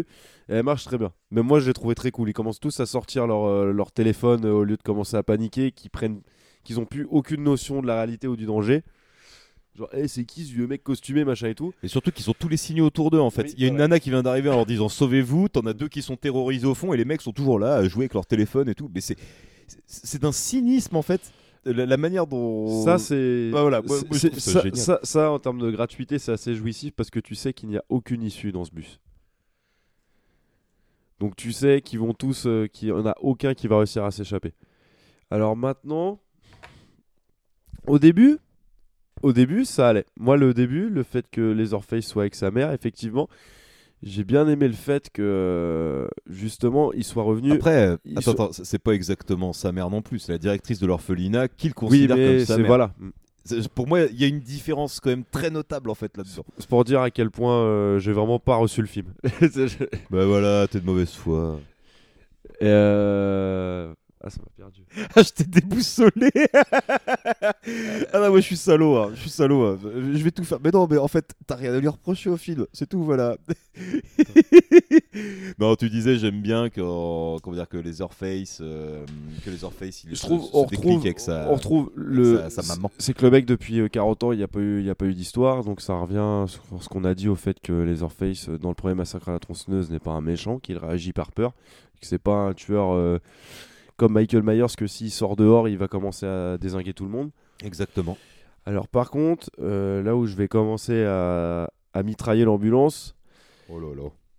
euh, moi les personnages, je j'ai pas du tout le même ressenti. Je les trouve tous. Alors je suis d'accord, ils méritent tous de mourir, mais je les trouve, au-delà de les trouver excessivement énervants parce que c'est le but, je les trouve dénués de. C'est que des dénués de charisme et de développement. Alors, de développement, je suis d'accord, mais c'est pas fait pour en fait. Le truc, c'est d'avoir deux trois informations sur eux pour les caractériser et te, te faire te rendre compte en fait très rapidement, sans beaucoup de mots, sans beaucoup trop, justement, de surexplication de qui sont ces gens quoi. Bah, tu vois, de- du fait de euh, ce que tu disais, celle euh, qui a survécu euh, à l'attentat dans le lycée, ça, je trouve aussi que c'était une bonne idée. Mais ça, c'est pareil. En fait, ce, film-là, il y a, des idées que je trouve bonnes, mais qui sont très mal exploitées. Euh, le design de Leatherface, je le trouve affreux. Clairement, je le trouve affreux. Et en fait, là où, où effectivement, moi, je m'attendais peut-être. Bah, en fait, je m'attendais pas du tout à ce qu'on ressuscite Massacre à la tronçonneuse. Moi, je voulais plus qu'on y touche. Mais je me suis dit, quitte à refaire quelque chose, est-ce qu'on pourrait pas refaire un truc un peu plus sobre, un peu plus poisseux, même si euh, j'en demande, j'en demande sûrement un peu trop? Mais euh, Il n'y a plus la spontanéité pour faire un truc comme ça. On est, c'est- trop conscient malheureux. de ce que c'est, Massacre à la tronçonneuse. peut-être euh, quelque chose, euh, ouais, euh, un peu, un peu moins crade, un peu plus, euh, bah, crade dans l'esthétique, mais pas crade euh, visuellement. Et euh, non, ouais, son, son design, je le trouve, euh, je le trouve infernal. Je le trouve à moitié teuteux. Genre l'affrontement euh, final là, ouais, je le trouve teuteux, je le trouve teubé. Ah, teubé, oui, bah, euh, va au bout des mots, toi, teuteux. pour moi, le teuteux, c'est encore un autre truc. hein. Non, non, non, non, non. Il y a, il y des scènes où vraiment il arrive, euh, coucou, là, moi j'étais mort de rire, j'ai pas réussi à le prendre au sérieux une seule fois dans le film. Et en fait, en fait, c'est là où tout vient, euh, où- d'où vient euh, le fait que le personnage de cette Sarah Connor de substitution me fait rire. Pour moi, ce film, c'est un turbo doigt d'honneur à Halloween. Et, et ça, et ça j'ai trouvé ça drôle. Parce que pour moi, ce film, à aucun moment, ne se prend au sérieux, de mon sens. Oh, j'ai pas dit que le film se prenait au sérieux. Pour non, moi, euh, c'est- c'est un massacre à la tronçonneuse. Je l'ai pris comme une comédie. Au mais- premier sens du terme, massacre à la tronçonneuse. Et par contre, non, je l'ai pas pris comme une comédie. J'irai pas jusque là. Il n'y a pas de comment dire. euh, Il n'y a pas de volonté de, de dédramatiser des situations, on va dire, au moment où elles arrivent. Quoi. Le, le truc de la, de la mort de la vieille, là, quand elle fait sa crise cardiaque, euh, là, on est quand même sur un truc euh, serious as shit, quoi. Et je trouve que ça marche vachement bien, quoi. Le côté, elle comprend pas ce qui lui arrive. euh, ces gens étrangers qui débarquent dans sa baraque, ok, euh, c'est une grosse, une grosse racisme, mais produit de son environnement. Elle a quel âge cette vieille? Elle, elle, a, elle a 100 ans au moins ou pas loin. Voilà quoi, elle est, au bout de sa vie, elle est quand même restée plus ou moins en règle avec tout ça. Puis on se rend compte qu'en fait, bah, ceux qui ont truqué le truc, c'est pas tant elle que, que les mecs n'ont pas l'acte de propriété de sa baraque. Quoi. Je comprends cette notion de, décalage et tout euh, par rapport aux époques, par rapport aux mœurs et tout. Mais là, pour le coup, pour moi, ça en fait trop. C'est, euh, on a compris, vous êtes des influenceurs, vous êtes décalés du monde, on, comprend pas, enfin, on n'est pas habitué euh, à ce genre d'idéaux, de, de, de, de principes et tout. Mais ça fait, enfin, moi, je trouve ça lourd en fait. Enfin, moi, j'ai trouvé bien. lourd le film. J'ai trouvé très lourd. Moi j'aime bien l'idée de ces deux mondes qui se rencontrent en fait. Bah, moi aussi, parce que, parce le- qu'il y a un sur le papier, ça me déplaît de- pas.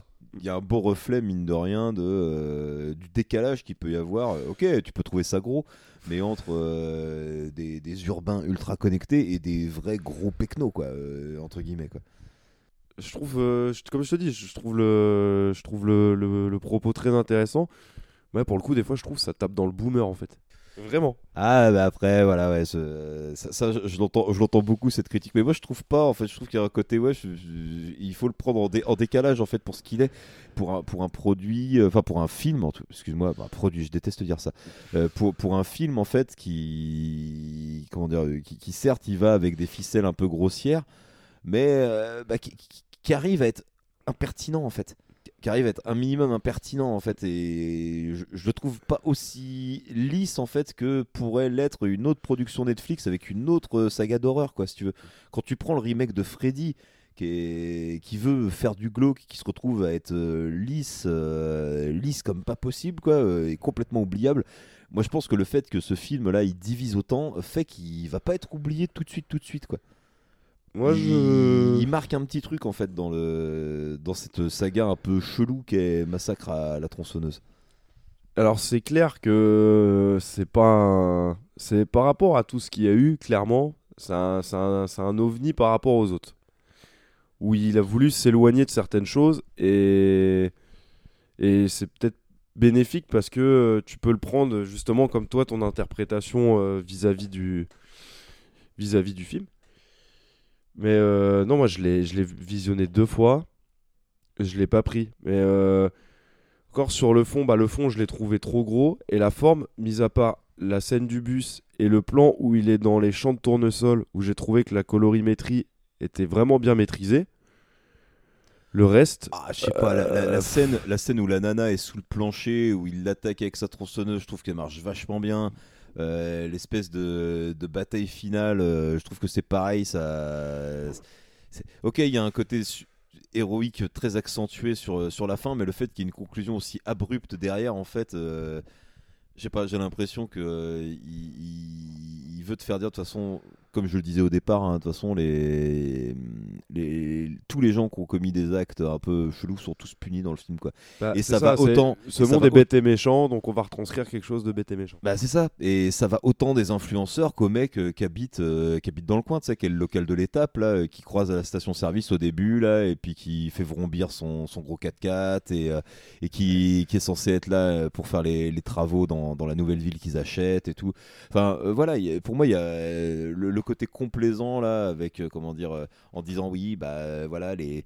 euh, les, les pauvres gens du Texas oppressés par les vilains bobos. Je trouve que c'est pas aussi manichéen que ça en fait, quoi. Euh, aussi manichéen que ça, que ça voudrait avoir l'air. Non, moi je suis.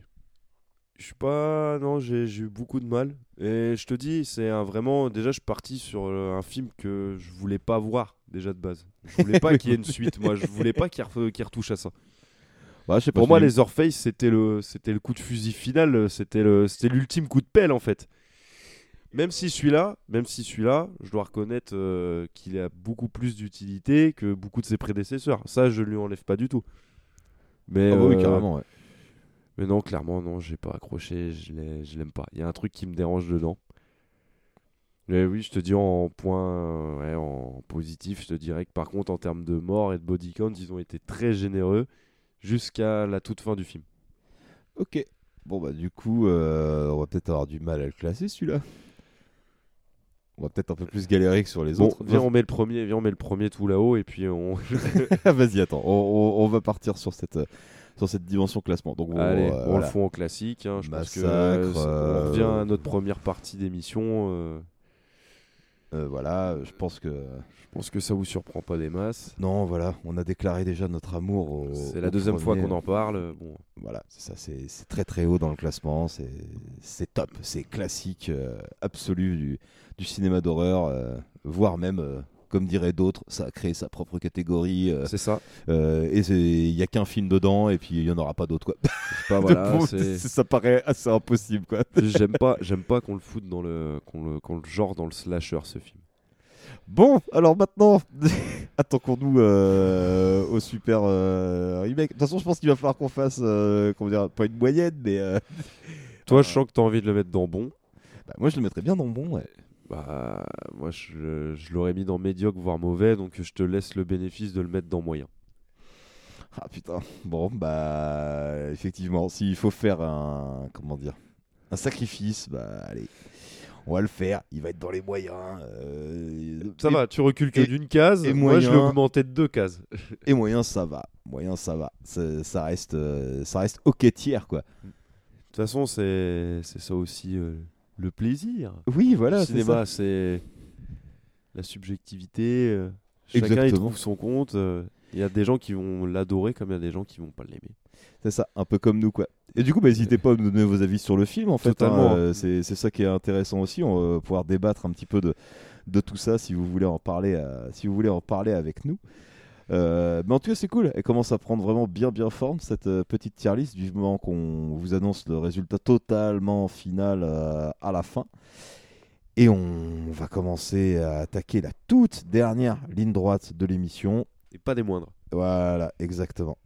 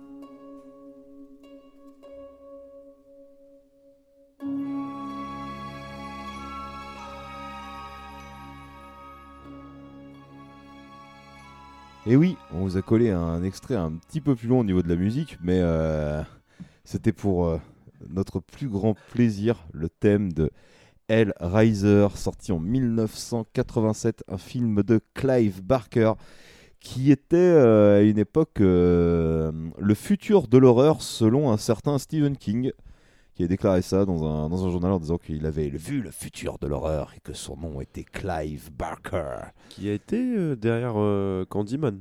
Oui, bah, qui, a, bah, non. qui a écrit euh, le, le bouquin original, quoi, enfin, ou la nouvelle originale, de Candyman. Donc ouais, très présent, enfin très présent, en tout cas bien présent dans cette émission quand même, l'ami Clive Barker. Il a le flair. Il a le flair. Et du coup, bah, Hellraiser, c'est son tout premier film, euh, un des rares qu'il a réalisé, avec euh, notamment Cabal, Cabal. qui est un super, super, euh, super film d'horreur. vraiment, n'hésitez pas à vous, à vous lancer dans Cabal, même sans savoir exactement de quoi ça parle. C'est une recommandation toute chaude de, de l'équipe Ciné Chill. Je plus sois. Euh, du coup, pour euh, résumer Hellraiser, et autant vous dire que c'est pas du tout simple de résumer Hellraiser, je vais essayer de vous faire ça au mieux. Euh, donc, durant un voyage, le dénommé Frank Cotton entre en possession d'une boîte maléfique, la boîte de le, de le marchand, Boîte de le euh, marchand. qui le transporte dans un monde. euh, en gros, ça le transporte dans, les, dans des dimensions de l'enfer, dans, dans un endroit où règnent euh, les Cénobites, des, des créatures euh, qui obéissent aux ordres de Léviathan Attends. et euh, qui sont des espèces de, de divinités du comment dire du sadomasochisme quoi en gros de la douleur. Euh, de la douleur. Donc il se retrouve enfermé dans cette dimension. Et puis quelques années plus tard euh, son frère Larry et son épouse Julia aménagent dans son ancienne maison euh, sans se douter que l'esprit de, de Frank euh, traîne toujours quelque part dans, la maison. Euh, Larry se blesse lors du, euh, déménagement et laisse couler quelques gouttes de sang euh, dans le grenier, il me semble, hein, de, la ça, maison. C'est ça. Et euh, cette action en fait entraîne la résurrection de, de Frank, d'abord sous la forme d'une espèce de, de squelette en putréfaction. un truc dégueulasse. Un truc ignoble quoi. Et, euh, et Julia tombe sur euh, Frank, et il s'avère que Julia et Frank ont eu une liaison quelques années auparavant, et que bah, Frank a fait découvrir les plaisirs du sadomasochisme à, à Julia. Julia est très très très amoureuse de, de. Et Carrément. lorsque ce dernier lui demande de ramener des hommes à la maison, de les tuer euh, et de le sacrifier pour permettre sa résurrection, euh, Julia euh, accepte de, de bon cœur de, de mener à bien cette mission pour faire renaître son amant. Sauf que malheureusement, hein, on ne s'évade pas impunément de l'enfer des Cénobites et les Cénobites vont se mettre à la poursuite de Franck. Voilà, je pense que j'ai très bien résumé. résumé comme je pouvais le premier film, sachant que j'ai zappé volontairement euh, pas, mal de, pas mal de choses, hein, euh, histoire de ne pas tout vous dévoiler euh, sur ce, sur ce Hellraiser. On, on, on creusera pas dans la mythologie ou ces choses comme ça. Je pense que des mecs comme Al 236 et autres ont très bien résumé ce qui était tout l'univers d'Hellraiser. C'est ça, si vous voulez des informations complémentaires sur l'univers, n'hésitez pas à vous référer à, à sa longue vidéo ou même à aller chercher quelques, quelques petites infos sur Cla- Clive Barker, voire même lire les livres euh, dont sont issus, euh, dont sont issus les, films euh, Hellraiser. Il faudrait peut-être que je vous retrouve le nom des livres, j'arrive pas à mettre la main dessus. Tu, tu, tu,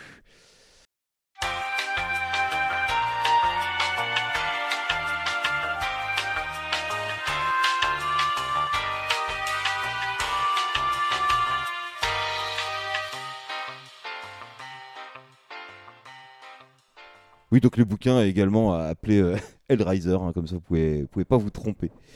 Euh, bah, du coup, pourquoi est-ce qu'on a choisi Hellraiser euh, ce soir? Alors déjà pour une raison euh, toute bête, c'est que bah, le remake le plus récent d'un film d'horreur d'une saga est un nouveau Hellraiser qui est sorti là dernièrement ce 7 octobre sur Hulu, donc sur Disney+.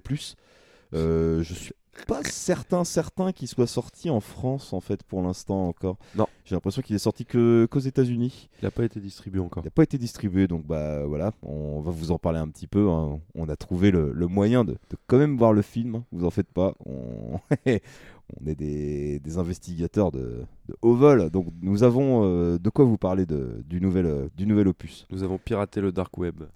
voilà exactement. Mais du coup, voilà, Hellraiser, en gros, de quoi ça parle et euh, les personnages principaux, enfin ceux dont, tout le monde se souvient euh, le plus facilement pour Hellraiser, ce sont ces personnages de, de et notamment euh, Pinehead qui est euh, vraiment chef de euh, meute. voilà, le chef de meute.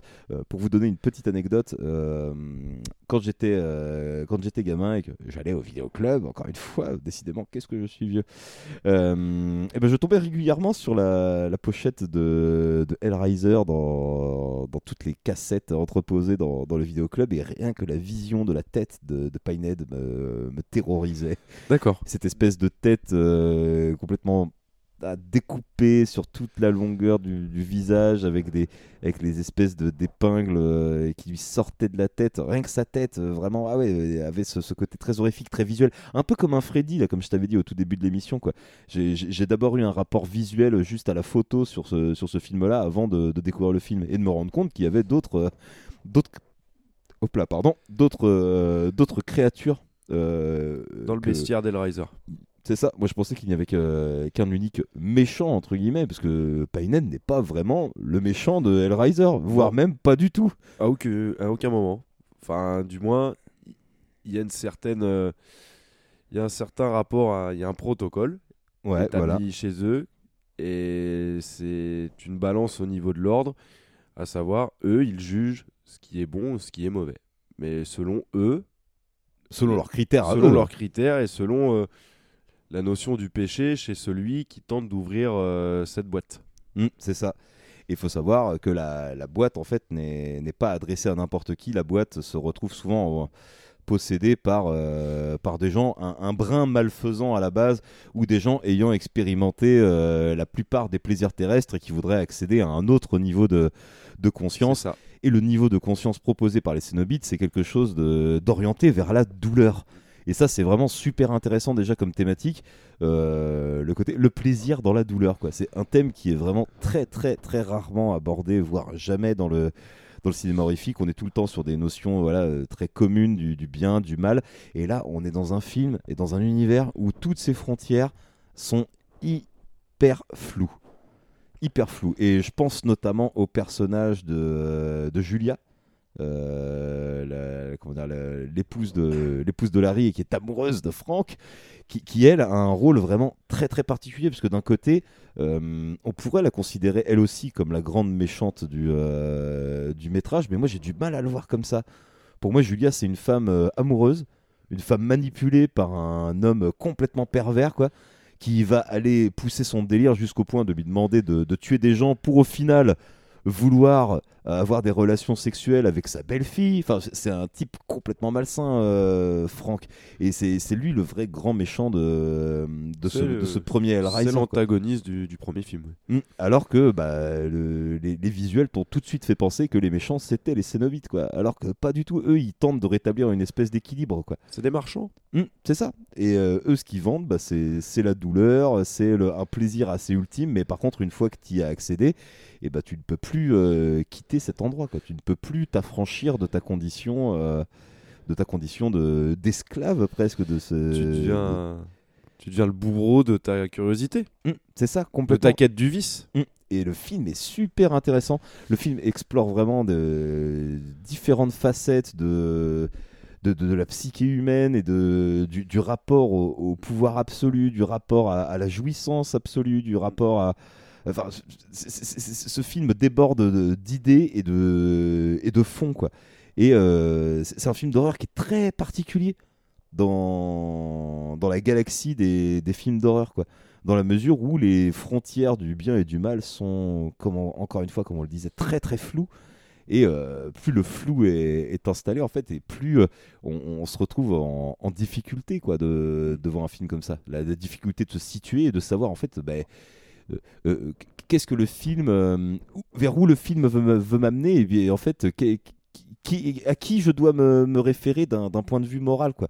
Rares sont ces films-là qui te font te poser autant de questions sur euh, qu'est-ce qui, qu'est-ce qui est le plus juste en fait euh, dans, ta manière d'a- d'appréhender le, film? Je, trouve que ce, film est ouais su- su- super passionnant en fait euh, à ce niveau-là. Euh, c'est un film de 87, donc il, a des effets euh, un peu vieillots, mais c'est un film qui a été fait pour euh, un million de dollars de budget. Euh, je pense que c'est le million de dollars le mieux investi de l'histoire du cinéma, ou presque. Ouais, d'accord. Tellement, euh, voilà, visuellement, dans l'ambiance, il y a, il y a quelque chose qui, qui n'existe pas dans dans d'autres sagas horrifiques plus classiques, bah, comme Freddy, comme Vendredi 13, euh, par exemple. Il y a des penchants plus. Sur, comme tu disais, des thématiques qu'on n'avait pas l'habitude de voir avant. Tout ce qui est déjà sur cette notion de, bah, de sadomasochisme, clairement, parce qu'on est dedans, où Julia euh, se retrouve effectivement, en fait, à vouloir réanimer son meilleur coup, le meilleur coup de sa vie. Clairement, on est là-dedans. Mm, complètement, ouais. Alors que euh, elle aime, euh, elle aime son mari, hein, elle a l'air d'aimer son. Bah, pff, Bah, c'est- pas si évident que ça, quoi. Tu sens qu'il y y a un côté. il y a euh, toujours une attache par rapport à. L'attache est là, mais la passion est complètement inexistante. En fait, on sent que Il y a une frustration. une grosse frustration sexuelle et il y a un non-dit complet entre, euh, entre Julia et son mari, quoi, par rapport à tout ça. Mm. Euh, on l'a pas précisé, je le précise ici, mais en fait, elle a trompé euh, son mari avec Franck je- la veille de son mariage. Ouais. Il semble que c'est ça qui est raconté dans l'histoire, quoi. Et c'est vraiment une relation très, très, très particulière, quoi, avec un jeu de manipulation euh, de la part de Franck euh, qui ah ouais, qui, qui, qui- qui- qui me met super mal à l'aise, quoi. Et le fait qu'après ils veulent essayer de, de se taper sa, bah, sa nièce, en fait, quoi. Bah oui. J'allais dire la, la belle-fille de Julia, mais c'est juste sa nièce, en fait. C'est la fille ouais. de son frère, et c'est et c'est hyper particulier. Elle, elle se retrouve prise dans, ce, dans tout ce, ce micmac-là, entre son oncle, entre les Cénobites, entre Julia. Elle sait plus du tout où se situer, et elle devient un peu l'héroïne par défaut du film, quoi. Et c'est pareil, ça c'est super bien amené. Aujourd'hui, on crierait à la dictature du Wokistan. Une femme héroïne contre des démons. Mais vous déconnez ou quoi? Qu'est-ce qu'elle va foutre jure. contre des démons? Euh, elle, a pas, autre- elle a pas des sandwichs à préparer Je sais pas. Non mais enfin voilà quoi, ce, ce- ce film est vraiment euh, bah, comme Candyman en fait, c'est un film euh, beaucoup plus intelligent qu'il y paraît. Aujourd'hui on parlerait presque, euh, tu sais, on, on nous ferait le coup un peu un 24, oui ça, ça, c'est de, de l'elevated horror. euh, alors que bah non en fait le, non, non. le cinéma d'horreur il a pas attendu euh, à 24 pour être Pour être intelligent un- en ouais, fait. voilà, c'est ça. pour, pour être mature, avoir des vrais propos. Non, non, il a pas attendu Harry Astor. Non. Et pourtant, j'aime beaucoup Ari Aster, Ah, bah, j'aime beaucoup les films de A24, mais à un moment, faut arrêter de péter plus haut que son cul, les gars. Euh, vraiment, euh, des, des films d'horreur intelligents et très développés, bah, il y en avait avant, hein, et il y en a toujours eu en fait. Le cinéma d'horreur, c'est un genre euh, qui peut se montrer très intelligent. Ok, il y a beaucoup de films euh, dits d'exploitation qui sont faits uniquement pour des raisons pécuniaires, pour, on parlait de slasher, enfin voilà, il y, a- il y a des genres qui ont des, recettes en fait, qui ont l'air faciles à reproduire Comme et qui génèrent de l'argent quoi. Alors que bah non en fait c'est pas aussi euh, c'est pas aussi binaire que ça quoi. Non, parce que là, à un moment, t'as eu la période des slashers qui avait été faite en masse. Après, ça a été les films d'esprit, les, les Insidious Conjuring-like. euh, ce Bon, qui de toute façon à partir de de machin. même, enfin. ju- même sans remonter aussi comment enfin, en remontant plus loin encore t'as, les, rien que les films d'exorcisme quoi avec l'exorciste qui, qui n'a jamais été renouvelé depuis la sortie de l'exorciste ou presque quoi. C'est clair. On refait quasiment toujours le même film. C'est, un truc euh, incroyable quoi. Ils ont posé une base, euh, mais à la fois bah, c'est une espèce d'horizon indépassable quoi. L'exorciste, c'est un peu le 2001 l'Odyssée de l'espace euh, des films euh, d'exorciste quoi. Grosso modo. Et comme, euh, comme Candyman, parce que c'est vrai qu'ils ont des petites, euh, il y a des petites similarités entre ces deux films où effectivement euh, les Cénobites, bah c'est pas des, c'est pas les bourreaux, Non. c'est des âmes déchues. de la même manière que Candyman n'est pas euh, le méchant du film, euh, limite c'est la victime de, des événements quoi. Il ne se nourrit pas de la peur. Comme Candyman ne se nourrit pas de la peur, là, Noël Riser c'est pareil. Eux, ils se nourrissent du plaisir, et de la culpabilité et de la quête du vice de celui qui demande. Hum, c'est ça. C'est eux, C'est de- le- eux, eux en soi ne viennent chercher personne. C'est les gens qui viennent les trouver. C'est la représentation du péché de la gourmandise. Ah bah complètement. Et euh, là, euh, Franck, euh, c'est un sacré gourmand. hein. mais, euh, mais après, même au- au-delà de ça, où toutes ces thématiques sont très fortes, il y a une imagerie qui est vraiment très belle, qui est très soignée, Mm. avec vraiment une proposition esthétique, que ce soit eux dans leur design, le- des Cénobites, dans les morts, tout ce rapport avec les chaînes. Ah ouais, putain, ça c'est. Mm. c'est- c'est- c'est- Et puis c'est c'est joli en fait, quoi. Mm. Tu parlais de poésie euh, Mm. dans... dans Candyman, là il y a une vraie poésie macabre. Macabre. Complètement, quoi. Il y a vraiment un truc de. euh, on fait du beau avec du sale, quoi. Il y a un côté body horror qui est très plaisant. Ah bah complètement, euh, c'est- même, euh, c'est carrément un- une, des, une des thématiques du film en fait, Mm. la, la, dé- la déformation du corps, euh, la chair en fait, ou jusqu'où en fait la, la douleur peut aller, jusqu'où un corps humain peut supporter, jusqu'où, c'est vraiment la question du film, c'est jusqu'où quoi, jusqu'où on va supporter ça quoi. Et donc ouais, c'est, franchement c'est une belle réussite. Pareil, un film qui était, qui est pas celui qu'on cite le plus, bah on, qui a été comment dire réhabilité avec le temps. Ouais, et puis surtout, en fait, euh, le, le truc d'Hellraiser, c'est qu'il s'inscrit dans une saga qui est tellement foutraque Ah oui. que bah, tout le monde, en fait, retient le premier. hein, euh, concrètement, tout le monde retient le premier, mais euh, beaucoup de gens ne s'intéressent pas à tout, quoi, parce qu'il n'y a pas que le premier. Le, le premier et le 2 forment un diptyque hyper intéressant. Euh, dans le 2, on, pareil, on est dans la suite directe vraiment du, du premier. Quoi. Euh, là où s'est arrêté le premier, on reçuit euh, la, la nièce de, de Franck et qui va cette fois-ci mais- aller jusque dans les enfers Enfer. pour de vrai, euh, limite à la rencontre du Léviathan. C'est ça. Et bah c'est le retour des épisodes 2. Euh, voilà, c'est mon ça. opus préféré. Mm, Hellraiser il, 2. est, il est vraiment très très bien et je, je dissocie pas je- le premier je du 2. parlais d'imagerie, là, t'en prends vraiment plein la gueule. Mm, carrément. Surtout c'est- cet univers-là. Et ça remet encore plus la position des, des Cénobites dans le deuxième opus, où vraiment, passer un stade du film, c'est les gentils. Mm, carrément. Et on t'explique, on t'explique vraiment en fait comment fonctionne cette dimension infernale et c'est vachement intéressant en fait le. notions d'ordre, hiérarchique, de Mm. rite. C'est ça, parce qu'en fait, c'est même pas des. Comment dire, c'est des, demi-dieux en fait, les Cénobites. C'est pas vraiment des dieux, quoi. Il y a d'autres de gens qui sont au-dessus d'eux et qui, euh, et qui régulent toute la vie de, de cet enfer euh, complètement, euh, complètement particulier et complètement foutraque. Et, et on va carrément vous recommander les deux premiers en fait, quoi. Ouais.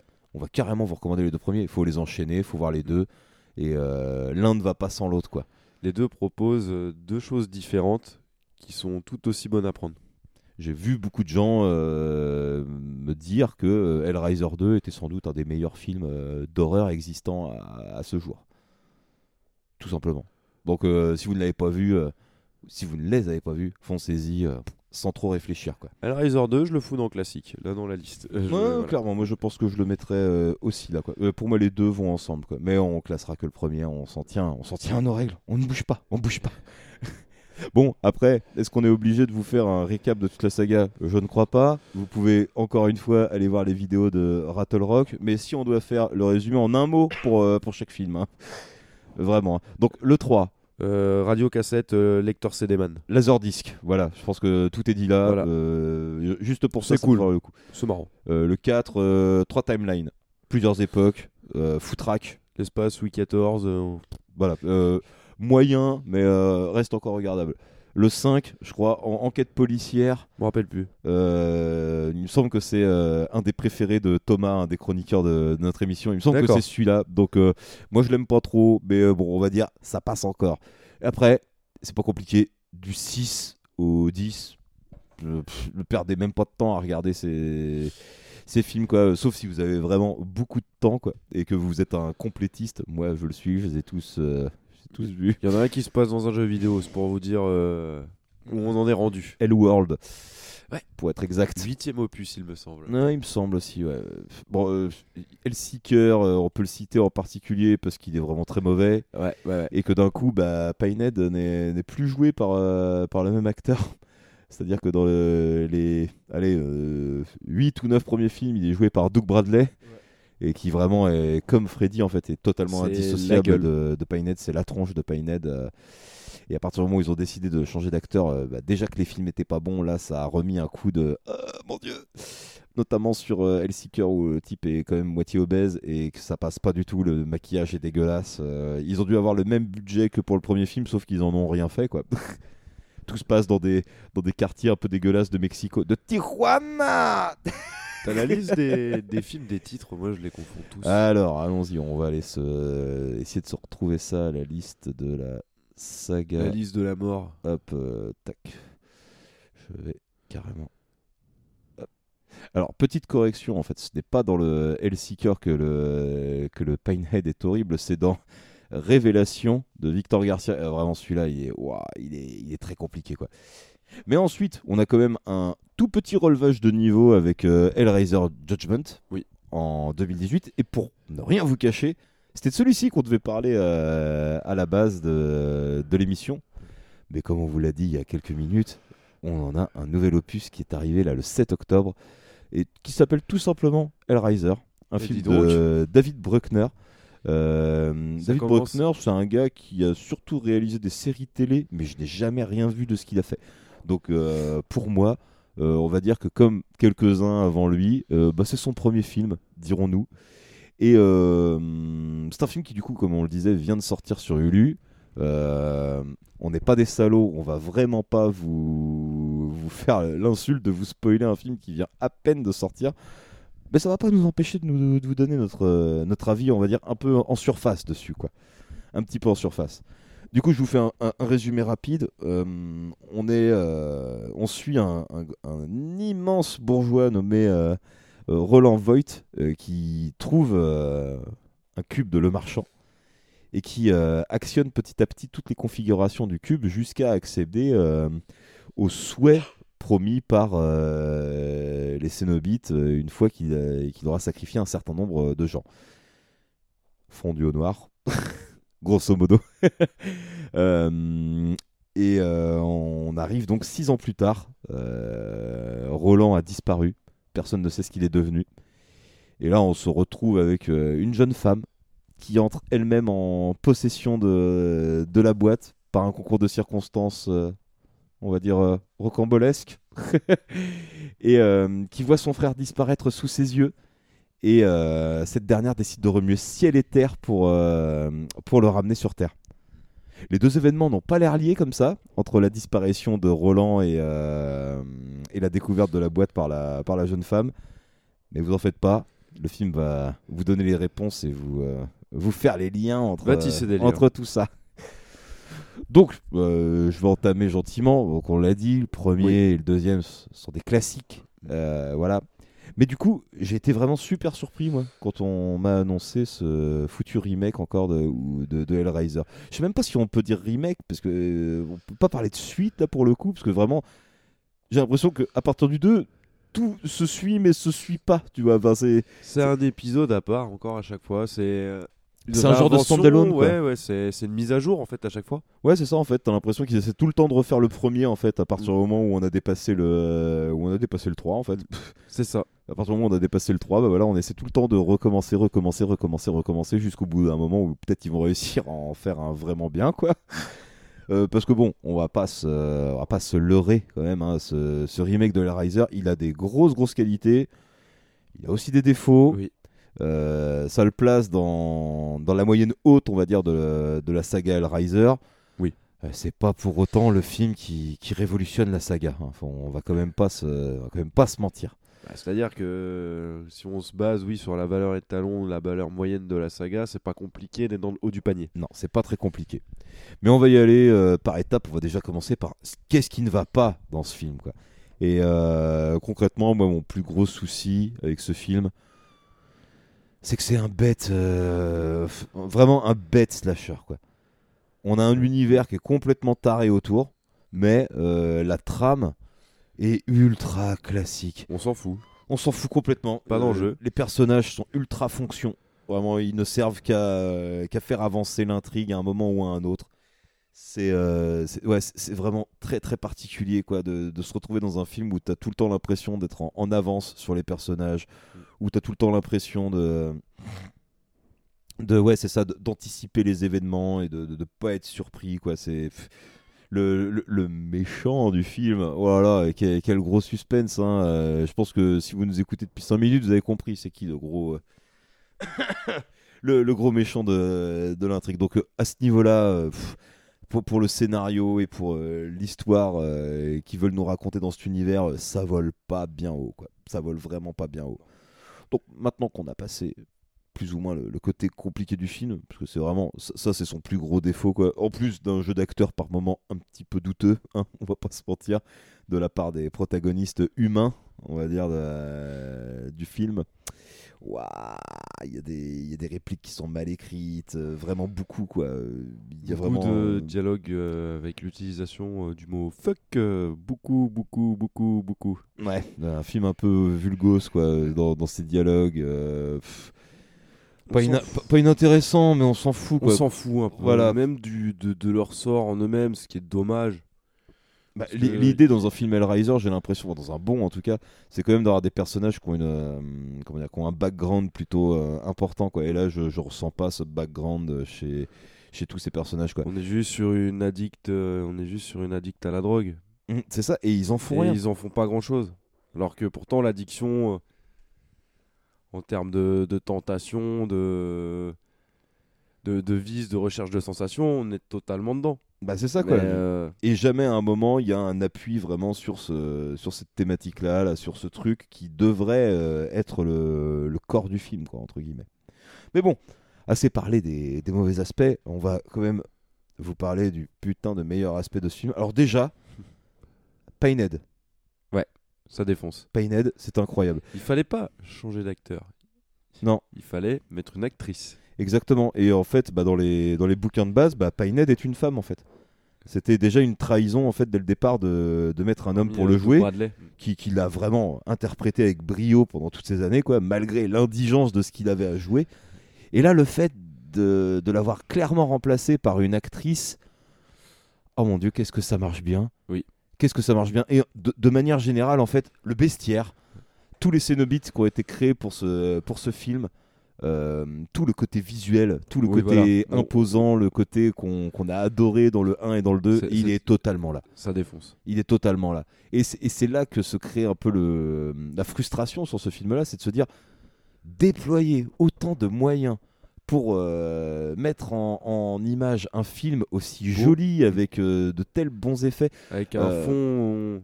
Avec un fond creux. Enfin, avec- Oh là là, avec c'est un fond- dommage. C'est même pas que c'est creux, c'est que c'est un fond lisse. Enfin, on s'en fout en fait. C'est ça quoi. Et, et- et c'est vraiment dommage quoi. Y a- y par contre, il y a vraiment, euh, voilà, euh, les scènes de mort euh, sont vraiment Oui. bien graphiques. Euh, Il y en a une euh, en particulier dont je vais sans doute vous passer l'extrait euh, une fois la, la chronique terminée, euh, qui est glaçante, vraiment glaçante quoi. Mais c'est tout le bagage. Et c'est, ouais, c'est- ce qui est, ça prend en partie le dialogue, euh, les circonstances de la signification au travers de la scène qui rend le tout euh, terrifiant.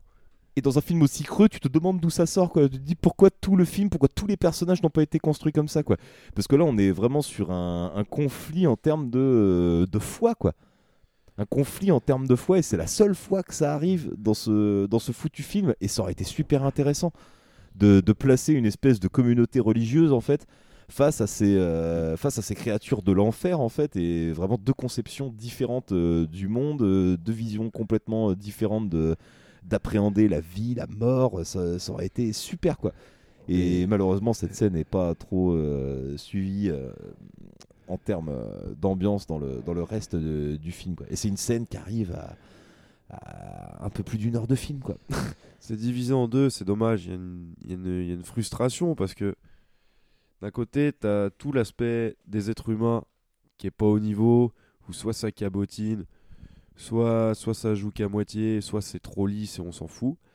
Et d'un côté de ça, tu as tous les cénobites, l'imagerie, toute cette mythologie autour qui marche mais à merveille. Et visuellement, oui, c'est impressionnant.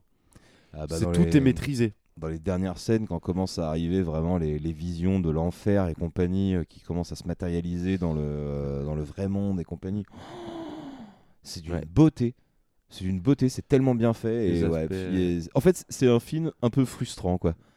Il, il y a plein de trucs où tu as envie de dire allez, vas-y, vas-y, et d'autres où tu dis Ah, non, mais quand même, c'est super con. c'est super con, on a beaucoup de mal. Et, et le putain de film fait deux heures, quoi. Ouais. Ce putain de film fait deux heures. Euh, Il fait au moins euh, une demi-heure de trop. Alors qu'il raconte pas grand chose. Ah, c'est ça, quoi. Je pense qu'il y avait moyen de resserrer. Largement. Il y avait largement moyen de resserrer. J'aime beaucoup la scène d'intro. Oui. J'aime beaucoup la scène d'intro, justement, la découverte de, de qui est euh, Roland, euh, quelles sont ses méthodes. euh, c'est vraiment plutôt intéressant. Et à partir du moment où on le quitte, bah, ça patine pendant euh, trois quarts d'heure quasiment. Ouais, euh, trois quarts d'heure, grand-chose. 45-50 minutes. où on essaie de nous mettre en place euh, une nouvelle galerie de personnages auxquels on s'attache pas, vu qu'il n'y a pas d'enjeu c'est des euh, choses qu'on a déjà fort, quoi. Il n'y a pas d'enjeu fort, en fait. C'est- des thèmes, enfin c'est des choses qu'on a déjà vues. Et beaucoup, beaucoup de fois et en beaucoup mieux, quoi. Ouais. Donc, dommage, dommage. Il, il lui manque pas grand-chose pour basculer dans une catégorie vraiment euh, intéressante, mais euh, malheureusement, bah voilà, on, on peut que saluer l'effort euh, visuel.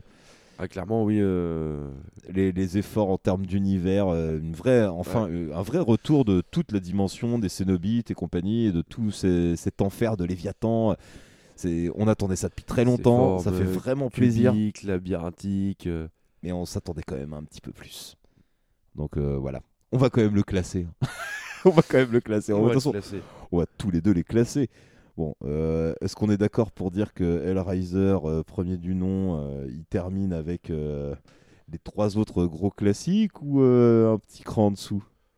Non, il peut, il peut rester, il peut rester au premier rang hein, clairement. hein. Pour moi, c'est tout classique. haut, hein. hein. Les, Ouais. les deux, les deux premiers sont, sont classiques. Ouais, et vu qu'on classe que le premier, malheureusement, hein, pour ce soir, on, sera peut-être une émission spéciale suite, hein, va savoir. C'est vrai. On pourra peut-être développer un, un petit peu plus. On a beaucoup, il y a beaucoup de, de choses à faire hein, sur, euh, sur ce créneau-là. Donc bah écoute, Hellraiser 1987, évidemment, on l'attendait tous. Fini dans les classiques. euh, on vous dévoilera le classement total de cette tier list euh, juste après. Il y a deux catégories qu'on n'a pas exploitées dans, notre, dans notre tier list des, Ouais. Des remakes. Dans la des remakes. Et concrètement, bah, y en a. J'aimerais bien qu'au moins on en remplisse une. euh, J'ai bien envie de le mettre là quand même. Ouais. J'ai bien envie de le mettre là parce que malgré les faiblesses, euh, malgré le, le scénario un peu sur un sur un comment dire sur un sur un post-it et sur un sur en fait un, un, un ride très classique. euh, pour moi, il se situe soit là, soit là quoi. Il y a un effort, euh, il y a un effort en termes de représentation dans le visuel, dans, dans le bestiaire, dans l'imagerie qui est totalement respecté. On le met dans bon. On peut le mettre dans bon. On peut le mettre dans bon. Après, c'est vrai que le débat Mais- entre bon et moyen euh, est, euh, est totalement de mise quoi. On est quand même on va dire c'est un moyen plus quoi. On pourrait presque lui créer une autre Oui, catégorie ouais. en fait quoi. on crée une autre euh, catégorie? Je vous, je vous, je vous vois venir. Ouais, euh, Candyman, euh, c'était pareil. euh, vous avez dit des trucs visuels, mais là, il est dans mauvais. et là, c'est pareil. Là, il n'y a pas de fond. Mais machin. Non mais après, Ouais, mais là, c'est cool. Faut, faut pas déconner, Candyman, c'est 5 minutes sur 2 heures de film, hein, Voilà, alors que ça. là c'est 1 heure sur 2. Donc Ouais. euh, bon, il y a quand même pas trop photo. Chaque apparition est maîtrisée. Écoute, tu sais quoi Pour rester On le- cohérent, On le met en bon. pour rester cohérent, me dis, faudrait peut-être le mettre en moyen quand même. Je, je, je le vois pas meilleur qu'un Halloween Kills ou un Massacre à la tronçonneuse non plus quoi. C'est vrai que on a quand même pas mal tapé sur le fond, qui Mm. raconte pas grand chose. Non, moi je pense quand même qu'on va être raisonnable et le mettre en moyen. Mm. Comme ça, on, on se mouille pas trop. Voilà. Ça reste ok. ça reste ok. Bon, on a deux catégories à supprimer du coup. Dans... C'est ça, exactement. Euh, je pensais pas qu'on en arriverait là, mais euh, tu vois, on n'a pas un seul. euh, on a vraiment été. euh, on a vraiment été dur en fait dans les pour les films euh, récents, mais en même Et temps, ceux qui étaient bons, on a été, on a très, on a été très complaisant avec ceux qu'on trouvait bons. en même temps tout ça, ça mérite. Et donc du coup, bah on va pouvoir vous, vous donner le, le résultat des des tier listes du coup. On commence par laquelle? Les, les récents ou les vieux? Les vieux. Les vieux, allez. Donc en partant du bas. Donc euh, bon, nous avons classé euh, Vendredi 13 euh, en mauvais film. hein. Ça a toujours été un mauvais film, ça, ça le restera. Désolé, mais pas désolé. Des os, pas des os. En médiocre, nous retrouvons euh, Resident Evil de 2001 de Paul W.S. Anderson. Pareil, il est parfaitement à sa place. Euh, ni moyen ni mauvais. euh, C'est ça. truc que tu peux, voilà. pff, ça, ça- ça- ça se laisse regarder euh, sans plaisir, mais sans réel déplaisir non plus. C'est ça. Voilà, on, on a essayé d'être gentil. Alors là, on arrive dans une catégorie un petit peu plus fournie, la catégorie des films moyens. Donc dedans, nous avons Chucky, le premier de 1988 de Tom Holland. Nous avons le téléfilm Ça de Tommy Lee Wallace. Et nous avons Scream de 1996 de Wes Craven. Ça, c'est un peu la sensation de ce classement quand même. hein. Parce que vraiment, je pense que. Des films, euh, des films euh, plein de bonnes choses, mais qui manquaient pour être. euh, Ah, vraiment, pour je être pense, des bons films. je pense qu'on va nous assassiner d'avoir foutu ça téléfilm et Scream 96 euh, sur, sur la même échelle de moyens. Oh, ça va, ça va. Bon, tu me diras, c'est pareil pour celui d'au-dessus, parce que dans la catégorie bon, nous avons Freddy.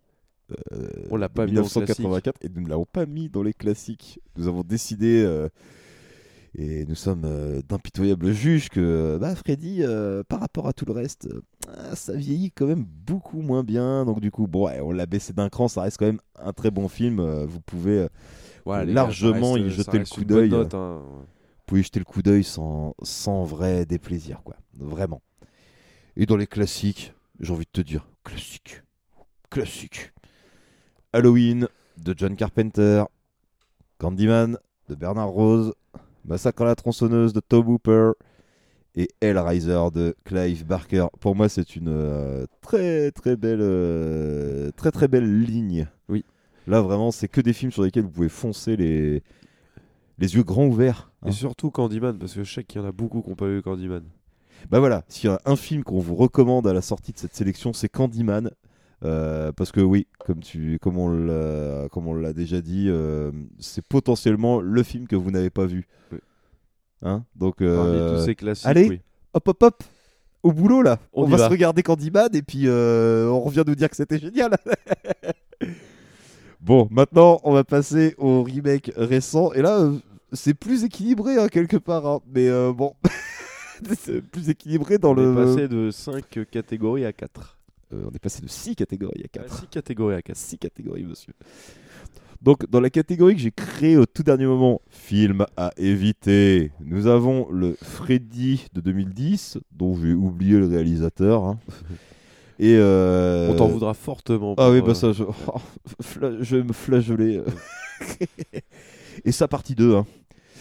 Sa partie 2 hein, d'Andrés Muschietti. Et j'ai même envie de vous dire que sa partie 2 est encore plus honteux que euh, le Freddy de 2010. C'est vous dire. Ça se vaut, ça se vaut. C'est vous dire. Non, non, non, c'est pire. C'est Oh, pire. je Ne- sais pas, Ne l'écoutez pas. Il aime pas, il aime pas Massacre à la tronçonneuse Les, 2022. les deux, euh, les deux sont vraiment affreux. À qui vous faites confiance? Qui est le host de cette émission Ah bah Bordel? voilà. Et jamais faux en l'autorité. Bon, dans les mauvais, pas de grosses surprises. Nous avons classé le Scream de 2021 avec ses doubles réalisateurs, dont j'ai aussi oublié le nom. Hein. Dire, voilà, dès que c'est mauvais, moi je suis pas très fort en nom. Euh, Candyman de Nia D'Acosta. Elle, j'ai retenu son nom parce que futur Marvel et machin, et du coup, bah, on attend de voir ce que ça va donner. Son futur film tout lisse là. Ça promet. Voilà. Et Resident Evil de 2021 par le gars de Stranger Prey, euh, Prey- Prey at Night là. 2021, euh, mauvaise pioche. Hein. Ouais, pas une bonne année euh, 2021. Mais Ouais. bon, il y a un film qui nous rattrape un petit peu le truc dans la catégorie moyen de 2021 qui est Halloween Kills. Le mal meurt ce, soir. Le mal meurt ce soir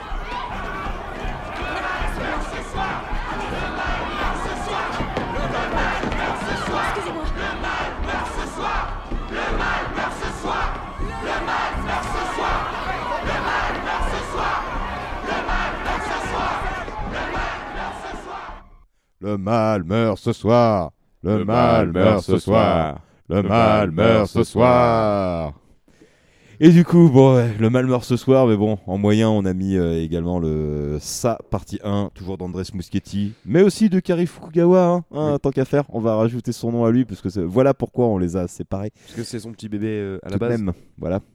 Le massacre à la tronçonneuse de 2022, qui à mon grand malheur finit dans les moyens, je l'aurais bien mis dans les bons, mais T'as déjà été euh, très capricieux. j'ai trouvé euh, une opposition de taille T'as déjà face été à moi. très capricieux. Il est au même niveau que le Hellraiser de 2022, pour lequel on a souligné quand même beaucoup de qualités, euh, mais des défauts un petit peu gros- trop présents. pour, Grosse forme, mais manque de fond. C'est ça, vraiment le, le problème vient du fond. Et là, on, on- on arrive quand même sur des trucs euh, qu'on nous aurait peut-être pas cru capable, tu vois, de dire des, des bonnes choses, de, Ouais, de- ouais. de remakes, de, de films, de sagas qu'on connaît depuis un certain moment. hein. Mais dans la catégorie des excellents films, et qui pour moi peut-être même sont amenés à devenir, peut-être, hein, euh, peut-être, voilà, c'est l'avantage de, de tenir un podcast et de peut-être dire des bêtises, peut-être des futurs euh, classiques de, de l'horreur de ces années-là, qui sait Qui sait Qui sommes-nous pour On juger Nous, on vous le recommandera en tout cas. Voilà, on vous recommande Vendredi 13 de, 2010 de 2009, j'allais dire 2019, maintenant on aimerait bien, euh, mais 2009 de Monsieur Nispel. Ah, vraiment, Marcus, euh, tu, tu nous as quand même pas mal régalé euh, sur, tes, sur tes remakes. Mon euh. Marcus, sache que ton massacre à la tronçonneuse de 2003 aurait, je l'aurais classé exactement au même rang. Pff, je t'en aurais empêché parce que si c'était le cas, je- il aurait fallu créer une catégorie au-dessus pour le massacre à la tronçonneuse. Non, non, non, non, non, non, non, non, non, non, faut arrêter les conneries là. Non, non, non, c'est vous qu'il faut arrêter les conneries, monsieur. Là, ça suffit, ça suffit. Et du coup, la grosse, la grosse surprise, hein, la grosse cote, euh, vraiment, qui aurait pu penser qu'il se retrouverait là au tout début de, de l'émission? Et ben, c'est le Chucky de 2019 de Lars Klevberg. beaucoup premier film. Et ben, monsieur, euh, chapeau bas, félicitations.